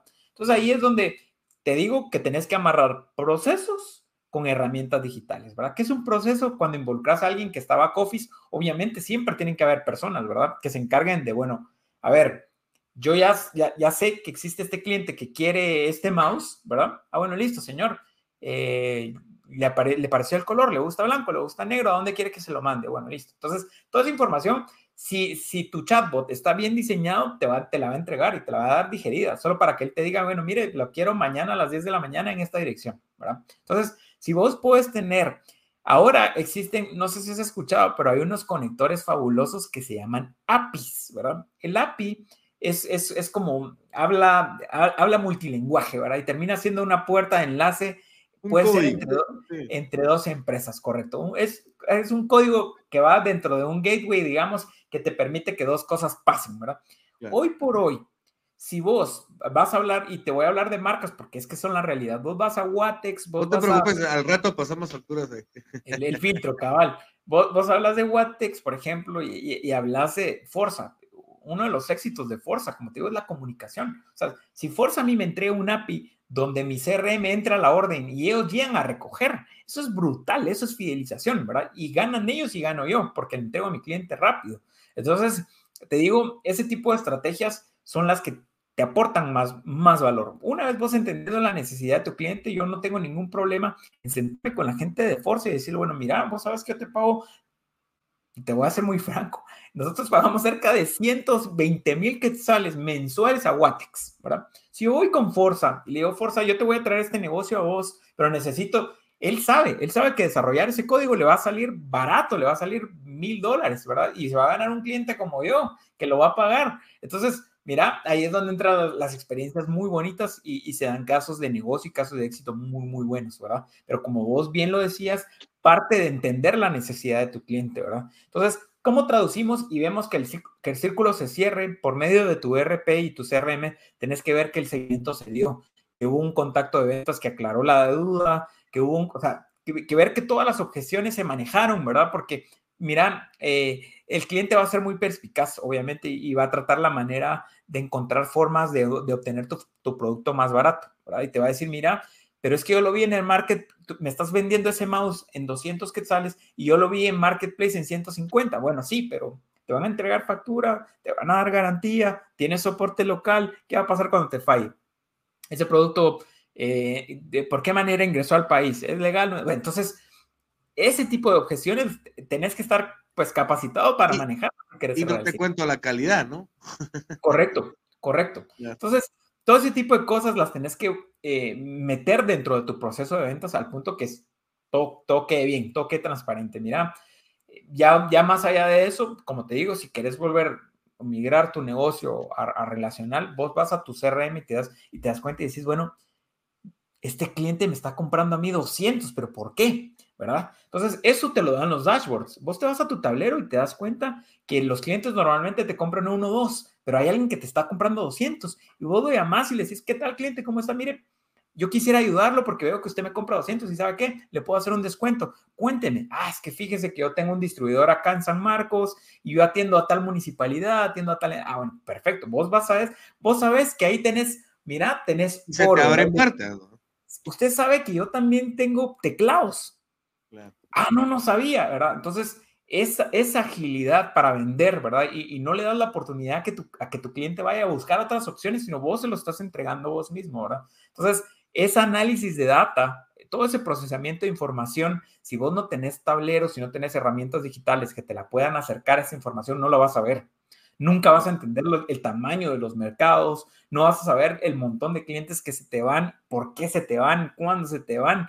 Y cómo, mira, una vez perdiste un cliente, volverlo a traer de vuelta. O sea, le diste la oportunidad, incluso te lo voy a decir así, que pruebe un producto mejor que el tuyo. Claro y ya no van a regresar. O sea, lo perdiste, lo perdiste. Entonces, uno tiene que ser bien. más, creo, creo yo que hasta el nuevo. Así es, así es. Entonces, tenés que ser ágil. Al final, todo este tema, eh, mira, todo el, creo que todos los negocios al final deben orientarse a ventas, ¿verdad? Si tus procesos, como te digo, vos venís y empezás a, o sea, como te digo, si, primero, si no tenés información y estás actuando a ciegas, nunca te vas a dar cuenta que ese cliente te compró 200. Simplemente vas a llegar a un reporte al final del mes, ¿verdad? Que obviamente, por eso te digo, súper importante que tus KPIs, los, o sea, vos tenés KPIs que vas a medir mensuales, por supuesto, pero van a haber algunos que, son diarios. De hecho, incluso ahora en los RPs puedes programar alertas, ¿verdad? Cuando existe un red flag ahí de, de algo fuera lo normal, ¿por qué razón, verdad? Porque, o sea, tenés que entender que todo esto afecta a una cadena de abastecimiento. Imagínate que vos al final del mes te diste cuenta que vendiste 250 mouses y vos dices, bueno, fue un mes, un buen mes y ya, ¿no? Y, y, no te diste cuenta, como te digo, que uno solo, ¿verdad? Para eso existe el famoso Pareto, ¿verdad? Poder entender qué volúmenes de clientes te compran mucho, o sea, con cuántos clientes haces el mayor volumen de ventas, ¿verdad? Entonces, todas esas mediciones, mira, algo que, eh, que, que detesto yo, por ejemplo, es cuando las empresas solo pasan reunidas, ¿verdad? Porque para eso existen los tableros. Mira, nosotros en la empresa tenemos una cultura de, tener sesiones express de 15 minutos donde nos hablamos, interactuamos de valores y es como, bueno, antes de empezar el día, arrancamos con nuestros 15 minutos y dejamos en agenda qué es lo que pasó y qué es lo que tenemos que hacer. ¿verdad? Bueno, mira, este, y es, esas experiencias tienen mucho valor, mucho valor. Mira, revisas, eh, mira, ayer hablamos, ¿cómo te fue con eso? ¿Lo hiciste? ¿No lo hiciste? Bueno, hazlo hoy. Eh, mira, y esto te queda tarea para mañana. Y al día siguiente, mira, ¿te acuerdas de eso que me dijiste que hiciera ayer? Bueno, ya lo hice. ¿Qué resultado tuviste? Mira, me dicen mañana. Ah, bueno, listo, mañana. ¿Cómo te fue con eso que te tocó ayer? Mira, ya tengo respuesta. Lo hacemos. Va el negocio, nítido. Entonces, son reuniones express donde no tratamos de dilatarlas, no le metemos de más, no estamos ahí con los peros, sino que la gente tiene que ir informada. Cada quien tiene su tablero, cada quien tiene que interpretar la información. Mira, en mi, en mi puesto, para mí no se vale el yo no sabía yo no, mira, yo no, mira, es, es que yo no tengo esa información, bueno, desarrollémosla. ¿Qué tan importante es para vos? Súper importante. Bueno, mira, hablemos a sistemas, mira, necesito que me incluyas esto en el tablero. Perfecto. Entonces, ya espero que en las próximas reuniones eso no vaya a ser una excusa de no saber, ¿verdad? Pero te digo, todo este tipo de herramientas no son micromanagement, es, es todo lo contrario. Es dejarte toda la libertad de tomar decisiones, pero al final del día, ¿qué es lo más importante de la información?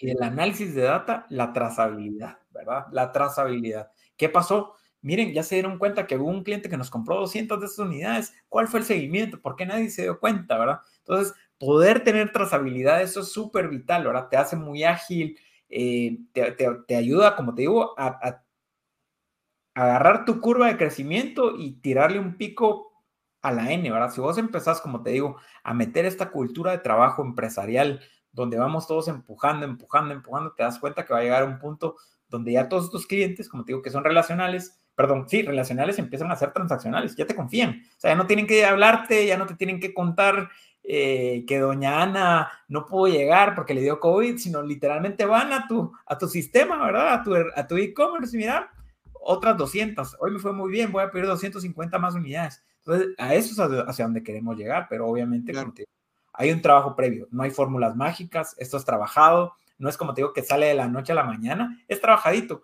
pero bien hecho, como te digo, esa parte de, dopamina, diagonal, gasolina, te va a empujar en toda la vida, te va a empujar en el transcurso de toda la vida. Ya sabes qué cosas van a funcionar. Y cuando te topes a alguien que solo te llega a bloquear, lo vas a identificar, pero al balazo, al balazo. O sea, es, es como te digo, te, te despierta todos tus sentidos. En, en, el mundo de los negocios te has dado cuenta que se habla mucho de lo, del olfato, el olfato de negocio. Mira, el olfato es una parte, pero de ahí está toda la parte sistemática de entender que si el negocio se puede dar, ¿verdad? Y, qué características va a traer y cómo lo podemos realizar. Entonces, pues es interesante entender cómo, cómo vas logrando entender tanto como las métricas que vas necesitando desde que empezás, desde que empezás, y, y hablas desde un punto de vista de un stakeholder, de, de, de, una persona que está fuera del país. ¿Cómo lo vas a medir a él? O, o, o, al revés, ¿cómo te van a medir a vos? Que es lo que, lo que vos me estabas eh, eh, comentando hace, un momento, ¿no? ¿Cómo te van a medir? Eh, ¿Cómo van a, decir, pues sí, es un aliado comercial bueno en otro país o no? Este solo viene a, pues, no sé, sacar información o bien a, a, entender un poquito el mercado, todavía no tiene la capacidad instalada en el país. En fin, hablando, hablando de una operación eh, de un producto físico a, a, a nivel, a, nivel a, granel, ¿no? A, cantidad. Sin embargo, los mismos procesos similares, porque no son los mismos, son similares en cuanto a poner, como te decía, una firma, un consultorio, un despacho, eh, o empezar con, con eh, eh, un, una, una, un negocio de servicios o de productos como tal, sin embargo, más pequeño. Porque estás hablando de poder eh, eh, acelerar esa, esa, esa atención a ese mercado no atendido, o, o, bien eh, un mercado que ya está atendido, sin embargo, un diferencial. Hombre, e, en fin, el tema es lograrlo medir, lograr entender qué es lo que quiere el usuario a través de, este, de, la experiencia, cuáles son sus, sus puntos de, de, dolor para poder entender lo que tú decías. Bueno, este brother me está comprando 200 unidades y nadie lo ha atendido como se merece, entonces, como, como igualmente se puede merecer el que compra uno. Sin embargo, hay una oportunidad más grande para el de 200. Porque puede que pueda, pueda ser que necesite esa, esa eh, eh, que, que, él ni sepa que necesita el teclado. ¿Por qué? Porque el teclado es compatible con ese mouse y le va a dar una mejor experiencia a sus clientes. En fin, el tema es lograr entender todo eso a través de lo que tú dices. El, tema de, mira, puedes empezar por un Excel, no, hay necesidad de agarrar un, programa, eh, meterle, que, no estoy demeritando, que tú dices no, no, no, estoy seguro, que estoy seguro que tú empezaste con un Excel.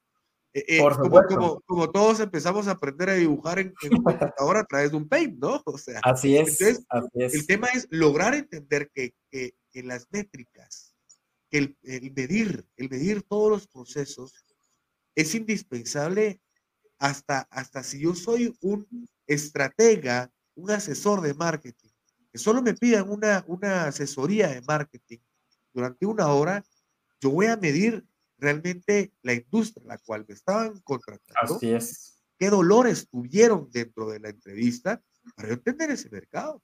Y en una próxima entrevista dar un valor un, mejor valor, ¿no? O sea, hasta investigar sobre ello. Ese es el tema de poderse eh, involucrar dentro del, proyecto en el que uno está para poder eh, incrementar todo esto. Y bueno, a ver, dentro de todo esto tú hablabas sobre eh, una capacidad de, del equipo, una capacidad de, tu, gente. Y hablando de capacidad de la gente, del, talento humano que se tiene dentro de la empresa, que día con día es, es esta instrucción de poderse capacitar, de poder entender más sobre todo esto, eh, como personas como tú, que se dedican a manejar una empresa, a pasar de ser eh, un eh, autoempleado empresario, el tema es el mindset, cómo uno lograr tener un mindset hábitos, un estilo de vida que logre abarcar toda la capacidad de un empresario, ¿no? O sea, porque es que un empresario se hace, un empresario no, no, no, no, nace. Habrán algunas, habrán algunas habilidades, dones que, que, tenga uno, sin embargo, un empresario se hace. Entonces, eh, eh, Gamaliel, cuéntanos qué hábito, el, el, más grande que tengas, que, nos puedas compartir, eh, tienes, Gamaliel, cuéntanos. Yo creo que es, es la capacidad de tomar decisiones, ¿verdad? Creo que esa capacidad de tomar decisiones es, es, es, es invaluable, ¿verdad? Desde el, desde el hecho, como te digo, de entender que, que hay días malos como hay días buenos, pero eh, todo empieza con una decisión, ¿verdad? O sea, la decisión de, de, levantarte temprano, la decisión de comer saludable, porque te digo, o sea, el hecho que seas empresario o que seas emprendedor, luego te das cuenta que si estás descuidando tu vida personal, un día eso te va a pasar una factura muy cara, ¿verdad? Porque imagínate un director de una empresa enfermo que no puede llegar, ¿verdad? O, o se la va a pasar la mitad de su tiempo Vos que venís y conoces muy bien el ambiente médico, por ejemplo, te das cuenta que los platos rotos se pagan allá. Y no te hablo solo de plata, sino te hablo de poner en riesgo, porque ahí viene un tema bien importante, ¿verdad? Creo que todas las empresas o todos los empresarios o dueños de empresas, todos tienen que tener un plan de sucesión, ¿verdad? ¿Qué pasa si no estoy yo, ¿verdad? Porque, mira, esas capacidades de delegar a veces cuestan, ¿verdad? Vos, a veces, no, mira, nuestro ego nos aborda de una forma donde decimos, bueno, si no estoy yo, estamos a quiebra ¿verdad? O si yo no hago esto, esta onda no va a funcionar. Error, ¿verdad? Y ahí es donde tenés que tener gente. O sea, si es así, qué peligroso. Tenés una, una operación muy arriesgada, ¿verdad? Entonces, tenés que tener gente eh, con la cual seas capaz de delegar funciones. Pero te digo, creo que uno de los, de los mejores hábitos que puedes empezar a, a desarrollar es ser una persona decisiva, ¿verdad? Decisiva, tomar decisiones. Mira, eh, es algo de todos los días, pero si lo volvés un buen hábito, es informarse. Te decía yo, la clave está en la información. Porque eh, si, vos si vamos a medir el éxito o no de una empresa, puedes verlo como un embarazo, ¿verdad? Una madre que va todos los días a hacerse sus, bueno, no todos los días, cuando tiene sus sesiones se va a chequear, eh, mira, sabe que tiene que tomar tales vitaminas, que ácido fólico, que esto y que aquello, versus una madre que no se entera, ¿verdad? Vos? Y que se da cuenta que está embarazada hasta cuando vio el bulto, ¿verdad? Entonces las probabilidades de éxito de ese embarazo te das cuenta que cambian muchísimo, ¿verdad? Y lo que queremos hacer de alguna manera y dejar muy en la conciencia de tu audiencia es que la gente tiene que saber que tiene que estar informada y el éxito va a depender de qué tan informada esté, porque es lo que te digo, o sea, arriesgar una empresa, ¿verdad? Eh, un emprendimiento, te das cuenta que se vuelve más doloroso y también ahí viene una lección, tenés que saber cuándo tenés que dejar ir, ¿verdad?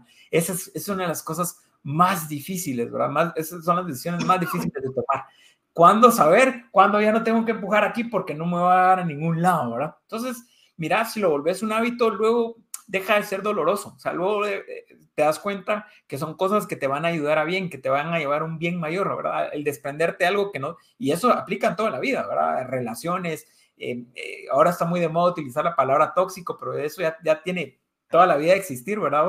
Que son amistades que no te aportan, que solo te cuestionan, que todo el tiempo en vez de ayudarte te critican, que de alguna manera eh, desean que no te vaya bien. Entonces, te digo, en los negocios también toca así.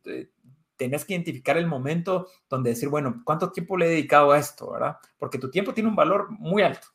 ¿Y cuánto tiempo le he dedicado a esto y cuánto retorno me ha traído, verdad? Y ahí viene un tema de decir, bueno, ¿qué hago? ¿La vendo? ¿La quiebro? Eh, ¿Meto otro socio que sí le pueda dedicar el tiempo, verdad?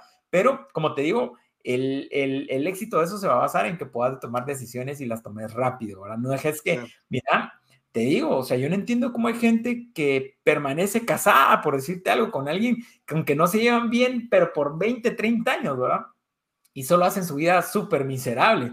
Y mira que los negocios tienen un impacto directo en cómo es tu vida, cómo saludablemente estás, en el estrés. Como te digo, vos estás muy relacionado con el tema médico y sabrás muchísimo más que yo en ese tema. Pero es lo que te digo, o sea, tenés que encontrar como ese, ese balance eh, idóneo, ¿verdad? Empleo, mi vida, mi vida personal.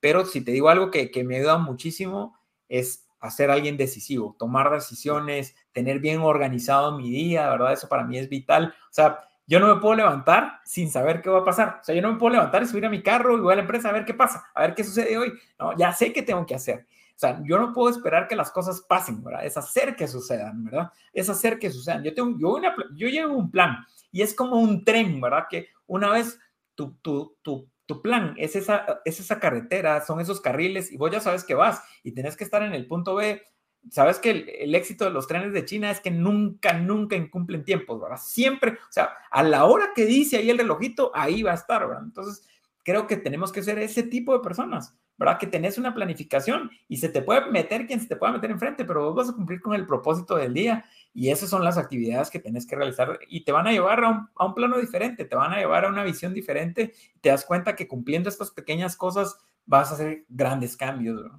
Y un estilo de vida y te vas a rodear de gente que, que, que es de tu núcleo, ¿no? De tu rollo. Eh, eh, eh, Gama, no te quiero quitar mucho tiempo, seguro son las últimas preguntas que, que, te hago. Tu dale, tiempo dale. seguro lo, lo tienes lo y quiero respetarlo. Eh, ¿qué, qué, qué, quién, ¿Quién te inspira? ¿Quién te inspira? ¿Quién me inspira? Mira, te soy franco, soy una persona, me considero una persona espiritual, ¿verdad? ¿En qué sentido espiritual? Que todas las cosas pasan por algo, ¿verdad? Eh, yo no le quiero poner nombre de esto a, a, religión, ni mucho menos, ¿verdad? Más se lo pongo a la razón de que, de que todo tiene un propósito, ¿verdad? No puedes, digamos, yo tengo un propósito en la vida y, y de hecho eh, mucho de lo que he alcanzado está orientado en que, en que tengo ¿Lo, muchas... Lo, lo, ¿Lo, puedes compartir? ¿Tu propósito? Sí, sí, sí, o sea, te, te soy bien franco, o sea, yo finalmente a veces creo que choco mucho con la idea de sentirme desaprovechado. O sea, constantemente, mira, me estoy cuestionando a mí mismo de, estoy cómodo con quien yo soy hoy por hoy, puedo lograr más. Y sabes que algo que me ha impulsado mucho y una, y una filosofía de vida que manejo mucho es compartir la información. O sea, si vos te sentás conmigo un día y vos me decís, vos, Gama, te quiero invitar a que nos echemos una carne, mira, vamos a hablar de lo que vos querrás hablar. Yo al final no soy reservado porque me doy cuenta que entre mejor, entre más abierto soy y mi propósito es ayudar e inspirar a otros, mi, mi camino crece, ¿verdad vos? O sea, paso de estar en una autopista a pasar al railway más rápido que se te puede ocurrir, ¿verdad vos? O sea, digamos que mi propósito de vida, la verdad, es inspirar a otros. Te lo tiro así de plano, ¿verdad? Y te lo digo porque como el camino de cada quien es diferente, creo que tenemos una misión en esta vida y es hacer las cosas bien, ¿verdad? Por eso te digo, el dinero viene porque definitivamente estás haciendo las cosas bien y las recompensas en la vida siempre se te van a presentar cuando, siempre y cuando seas una buena persona. Mira vos, tanta gente hoy por hoy que se vuelve millonaria, pero tienen el alma comprometida, o sea, de, mira, es, es, dinero mal habido y vos sabes que todo ese tema, pues tarde que temprano se cae. Yo, mira, trato la manera de, de no vincularme con, con, seres humanos, y no te hablo de política, te hablo de seres humanos porque la política no es mala, es una, mira, el estudio de la política es bello, ¿verdad? porque es es, es como manejar el poder. Y, y, la gente a veces se corrompe por ese tipo de cosas, pero no, no hablo de la política en general, sino hablo de la gente. Al final somos gente y lidiamos con gente. Entonces yo creo claro. que tenemos un propósito de ser agentes de cambios, o sea, al final de hacer cosas por hacer cosas para bien. Yo estudié tres años en España y mucha gente me dice, vos, ¿por qué no te quedaste allá? Y te soy franco, yo amo Guatemala, amo mi patria, ¿verdad vos? Y me choca eh, saber que, que hay gente que no ama tanto Guatemala como lo hago yo, porque miramos, tenemos tantas capacidades. Mira, yo conozco gente extraordinaria guatemalteca que tiene muchísimo para dar, pero ¿qué necesitamos? Como te digo, aliarnos, eh, ver de qué manera ayudamos a los demás y por eso es de que te digo, o sea, me he sentido muy cómodo con las otras actividades en las cuales nos hemos encontrado porque creo que compartimos propósitos, ¿verdad? Creo que nuestras ideas llegan a converger en ese punto donde me siento muy cómodo, ¿verdad? Siento como que estoy en familia, entonces démosle viaje, ¿verdad? Entonces, hablamos, creo de los, hablamos de los hábitos, ¿no? Al final se comparten y, y te encontrás con gente que compartís. Sí, mi propósito de vida, como te digo, es, es, es inspirar a otros y al final eso me lleva a, a nuevos niveles, como te digo, eh, espirituales, donde, y cuando te hablo de espiritualidad, hablo de, de tener paz interior, de, de, poder tener eh, una familia muy bien correspondida, eh, a nivel salud, estar bien mentalmente, manejarte bien, tener ideas claras. Mira vos, no hay nada peor que una mente nublada. ¿verdad? Cuando la gente está nublada, y aquí ya no te hablo de éxito, porque ya no estamos hablando ni de plata ni de escalas económicas. Miraos, una gente nublada no prospera, y te hablo en, en prosperidad de, de, de, estar tranquilo y desarrollar nuevas cosas, tenés que estar muy, muy despejado. Entonces, no hay, creo no que, ideas. Sí, creo que por ahí eh, tenemos una gran labor, ¿verdad? Yo, como te digo, me, me, me, me encanta tener participación con jóvenes, dar charlas. No cobro por eso. De hecho, como te digo, no, no cobro porque no es un tema del, de lo cual yo quiera. Eh, miramos, si viene alguien y me dice, mira, fíjate que este proyecto va a pagar tanto, va al viaje, pues al final esa, esa parte, como te digo, no, no, no me llama tanto la atención como saber que estoy cumpliendo con un propósito que a mí me hace sentir satisfecho. Claro, claro. ¿Qué le darías a tu yo, qué le dirías a, tu yo de hace 10 años? Mira, al final... A, 28 años.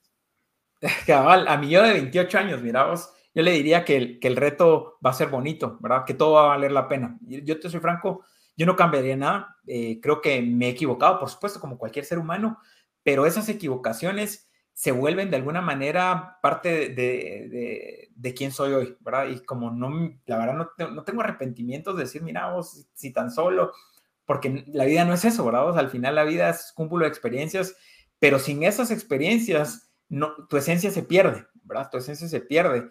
Y es como en el amor, ¿verdad? Si en algún momento alguna chava te hizo sufrir, cuando llega la idónea y te hace sentir querido, valorado, ahí vos aprendés que tuviste a veces que pasar una mala experiencia para valorar lo que sí vale la pena, ¿verdad? Entonces, mira, eh, yo lo que le diría a mi, yo de, de, 28 años es que le eche ganas, que siempre mire para arriba, que siempre levante la cabeza, que te vas a caer 10 veces, pero si te levantas 11 no pasa nada, que la vida es de oportunidades, es súper enriquecedora, que a pesar de lo que dice la gente, ¿verdad? Porque aquí la gente, vos sabes que Guatemala desafortunadamente la gente tiende a ser muy negativa, ¿verdad? Si se van siempre por, el, por pues todo está mal.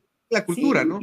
Miramos, aquí la gente puede hablar del gobierno y decir, miramos, que para qué pagamos impuestos. Y son cosas que, por supuesto, pueden ser una charla, pero como te digo, la gente cambia sus voz. O sea, el que va a hacer que las cosas cambien sus voz alrededor tuyo. Entonces, mira, ese tipo de situaciones, eh, yo lo aprendí cuando tenía como 16 te soy franco, yo entré a la U de 15, fíjate vos, soy egresado de la San Carlos, entré de 15 y me gradué de 20 sin saber qué hacer en este mundo.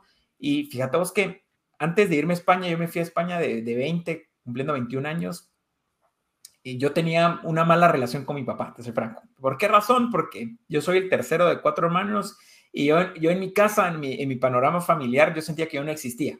Mira, yo era, mira, todos los méritos van para mi hermano mayor y, y bueno, me sentía como alguien que no, que no, no, era reconocido.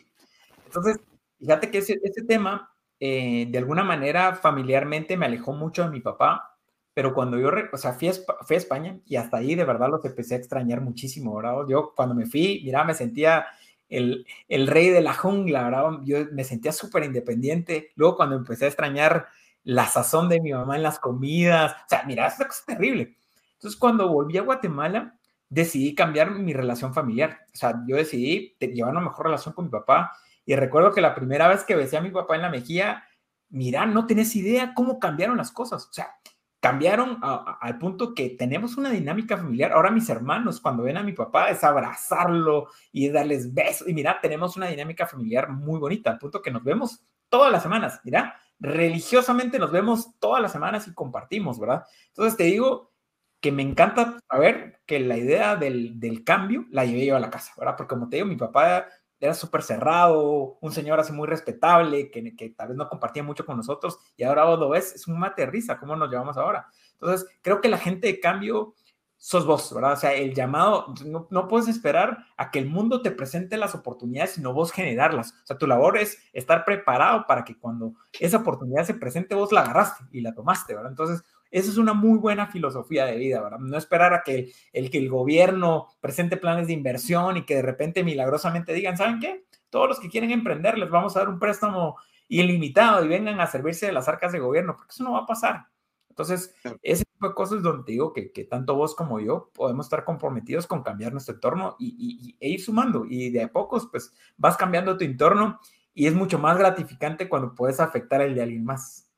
Así es, así es. Pues nada, eh, Gama, para, para, nosotros es un gustazo que hayas estado por acá. Eh, de veras que, que es, es eh, bastante interesante vivir la vida a través, a través de, de, tus ojos, de tus, de tus pensamientos, em, por el hecho de, de, bueno, a ver, tú, tú mismo lo, lo, dijiste hace un momento, compartimos muchísimos ideales y en efecto, pues mi propósito, si, si, si, si no te molesta que te lo comparta, es el, el, lograr, el, lograr eh, influenciar positiva y proactivamente a los demás. Entonces, e, e, es, y, y este es el, propósito del podcast, el, poder compartir tanto como mis conocimientos, como los conocimientos de la gente a la que invito.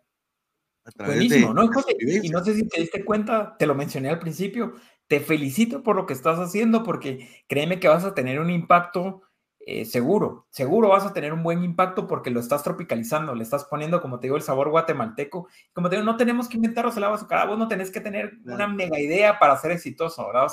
Es simplemente entender qué necesitamos y cómo podemos apoyar y todo eso, mira, tiene muy buenos resultados, ¿verdad? Así que de mi parte, igual te felicito, José, por lo que estás haciendo, mano. Ahí sí que adelante y en lo que te puedo apoyar, con todo, todo, tomame en cuenta, ¿verdad? Genial, Gama, genial, seguro, buena, buena onda.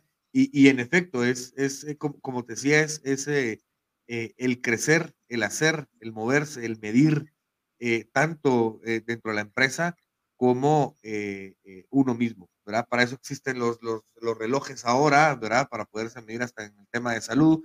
En fin, el, si, si, no se mide, no se, no se conoce. No se puede mejorar. así es, no se avanza. Entonces, Así que, que, que, buenísima onda, Gama. No sé si querés agregar algo, algo más ahora. sabía que nos íbamos a tardar eh, eh, hora, y pico.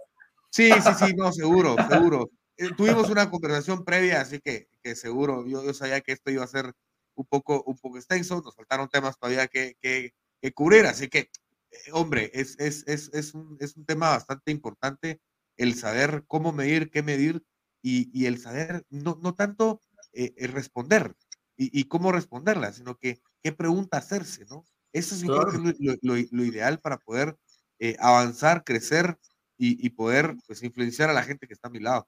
¿verdad? Porque al final tú lo decías, no es, no es capital humano, sino es talento humano, que ese es el que vamos generando día con día. Así que muchísimas gracias, Gama. Eh, ¿Hay algo más que quieras agregar? Eh, José, de, de, mi lado, dejarte la invitación. De hecho, te, te, propongo ahí un reto para la próxima, si querés. Y es que tal vez en el próximo podemos a tener un invitado más eh, que, que ya, ya, ya, tenga, ya esté afrontando algún escenario particular, mano, y le hacemos la receta. Y de aquí partimos con ideas, ¿verdad? Me encantaría tener alguno de tus colegas ahí empresarios. Como te digo, esto no es ni, ni costo ni nada, es ver cómo podemos ayudar y cómo aterrizamos todo este montón de ideas a, los, a, un escenario real, ¿verdad? Vamos a decir, bueno, mira, aquí está mi olla, ya le puse estos ingredientes ¿qué crees que le hace falta para que el sabor salga? Ahora, y con, ese, con eso creo que podemos hacer algo, una bien interesante también de, de, de vida real, ¿verdad? Buenísimo, buenísimo. Sería, sería genial, lo tomo, tomo tu palabra y, y vamos a ponerlo ahí a, a, a, a, cocinar, ¿verdad? Para que en su momento pues lo, lo, lo, hagamos. Y ya se me empezaron a venir ideas, así que te agradezco, te agradezco, Gama. Y, y pues, pues nada, eh, eh, gracias, gracias a ti, gracias a la audiencia. Hasta luego. Dale. Chao.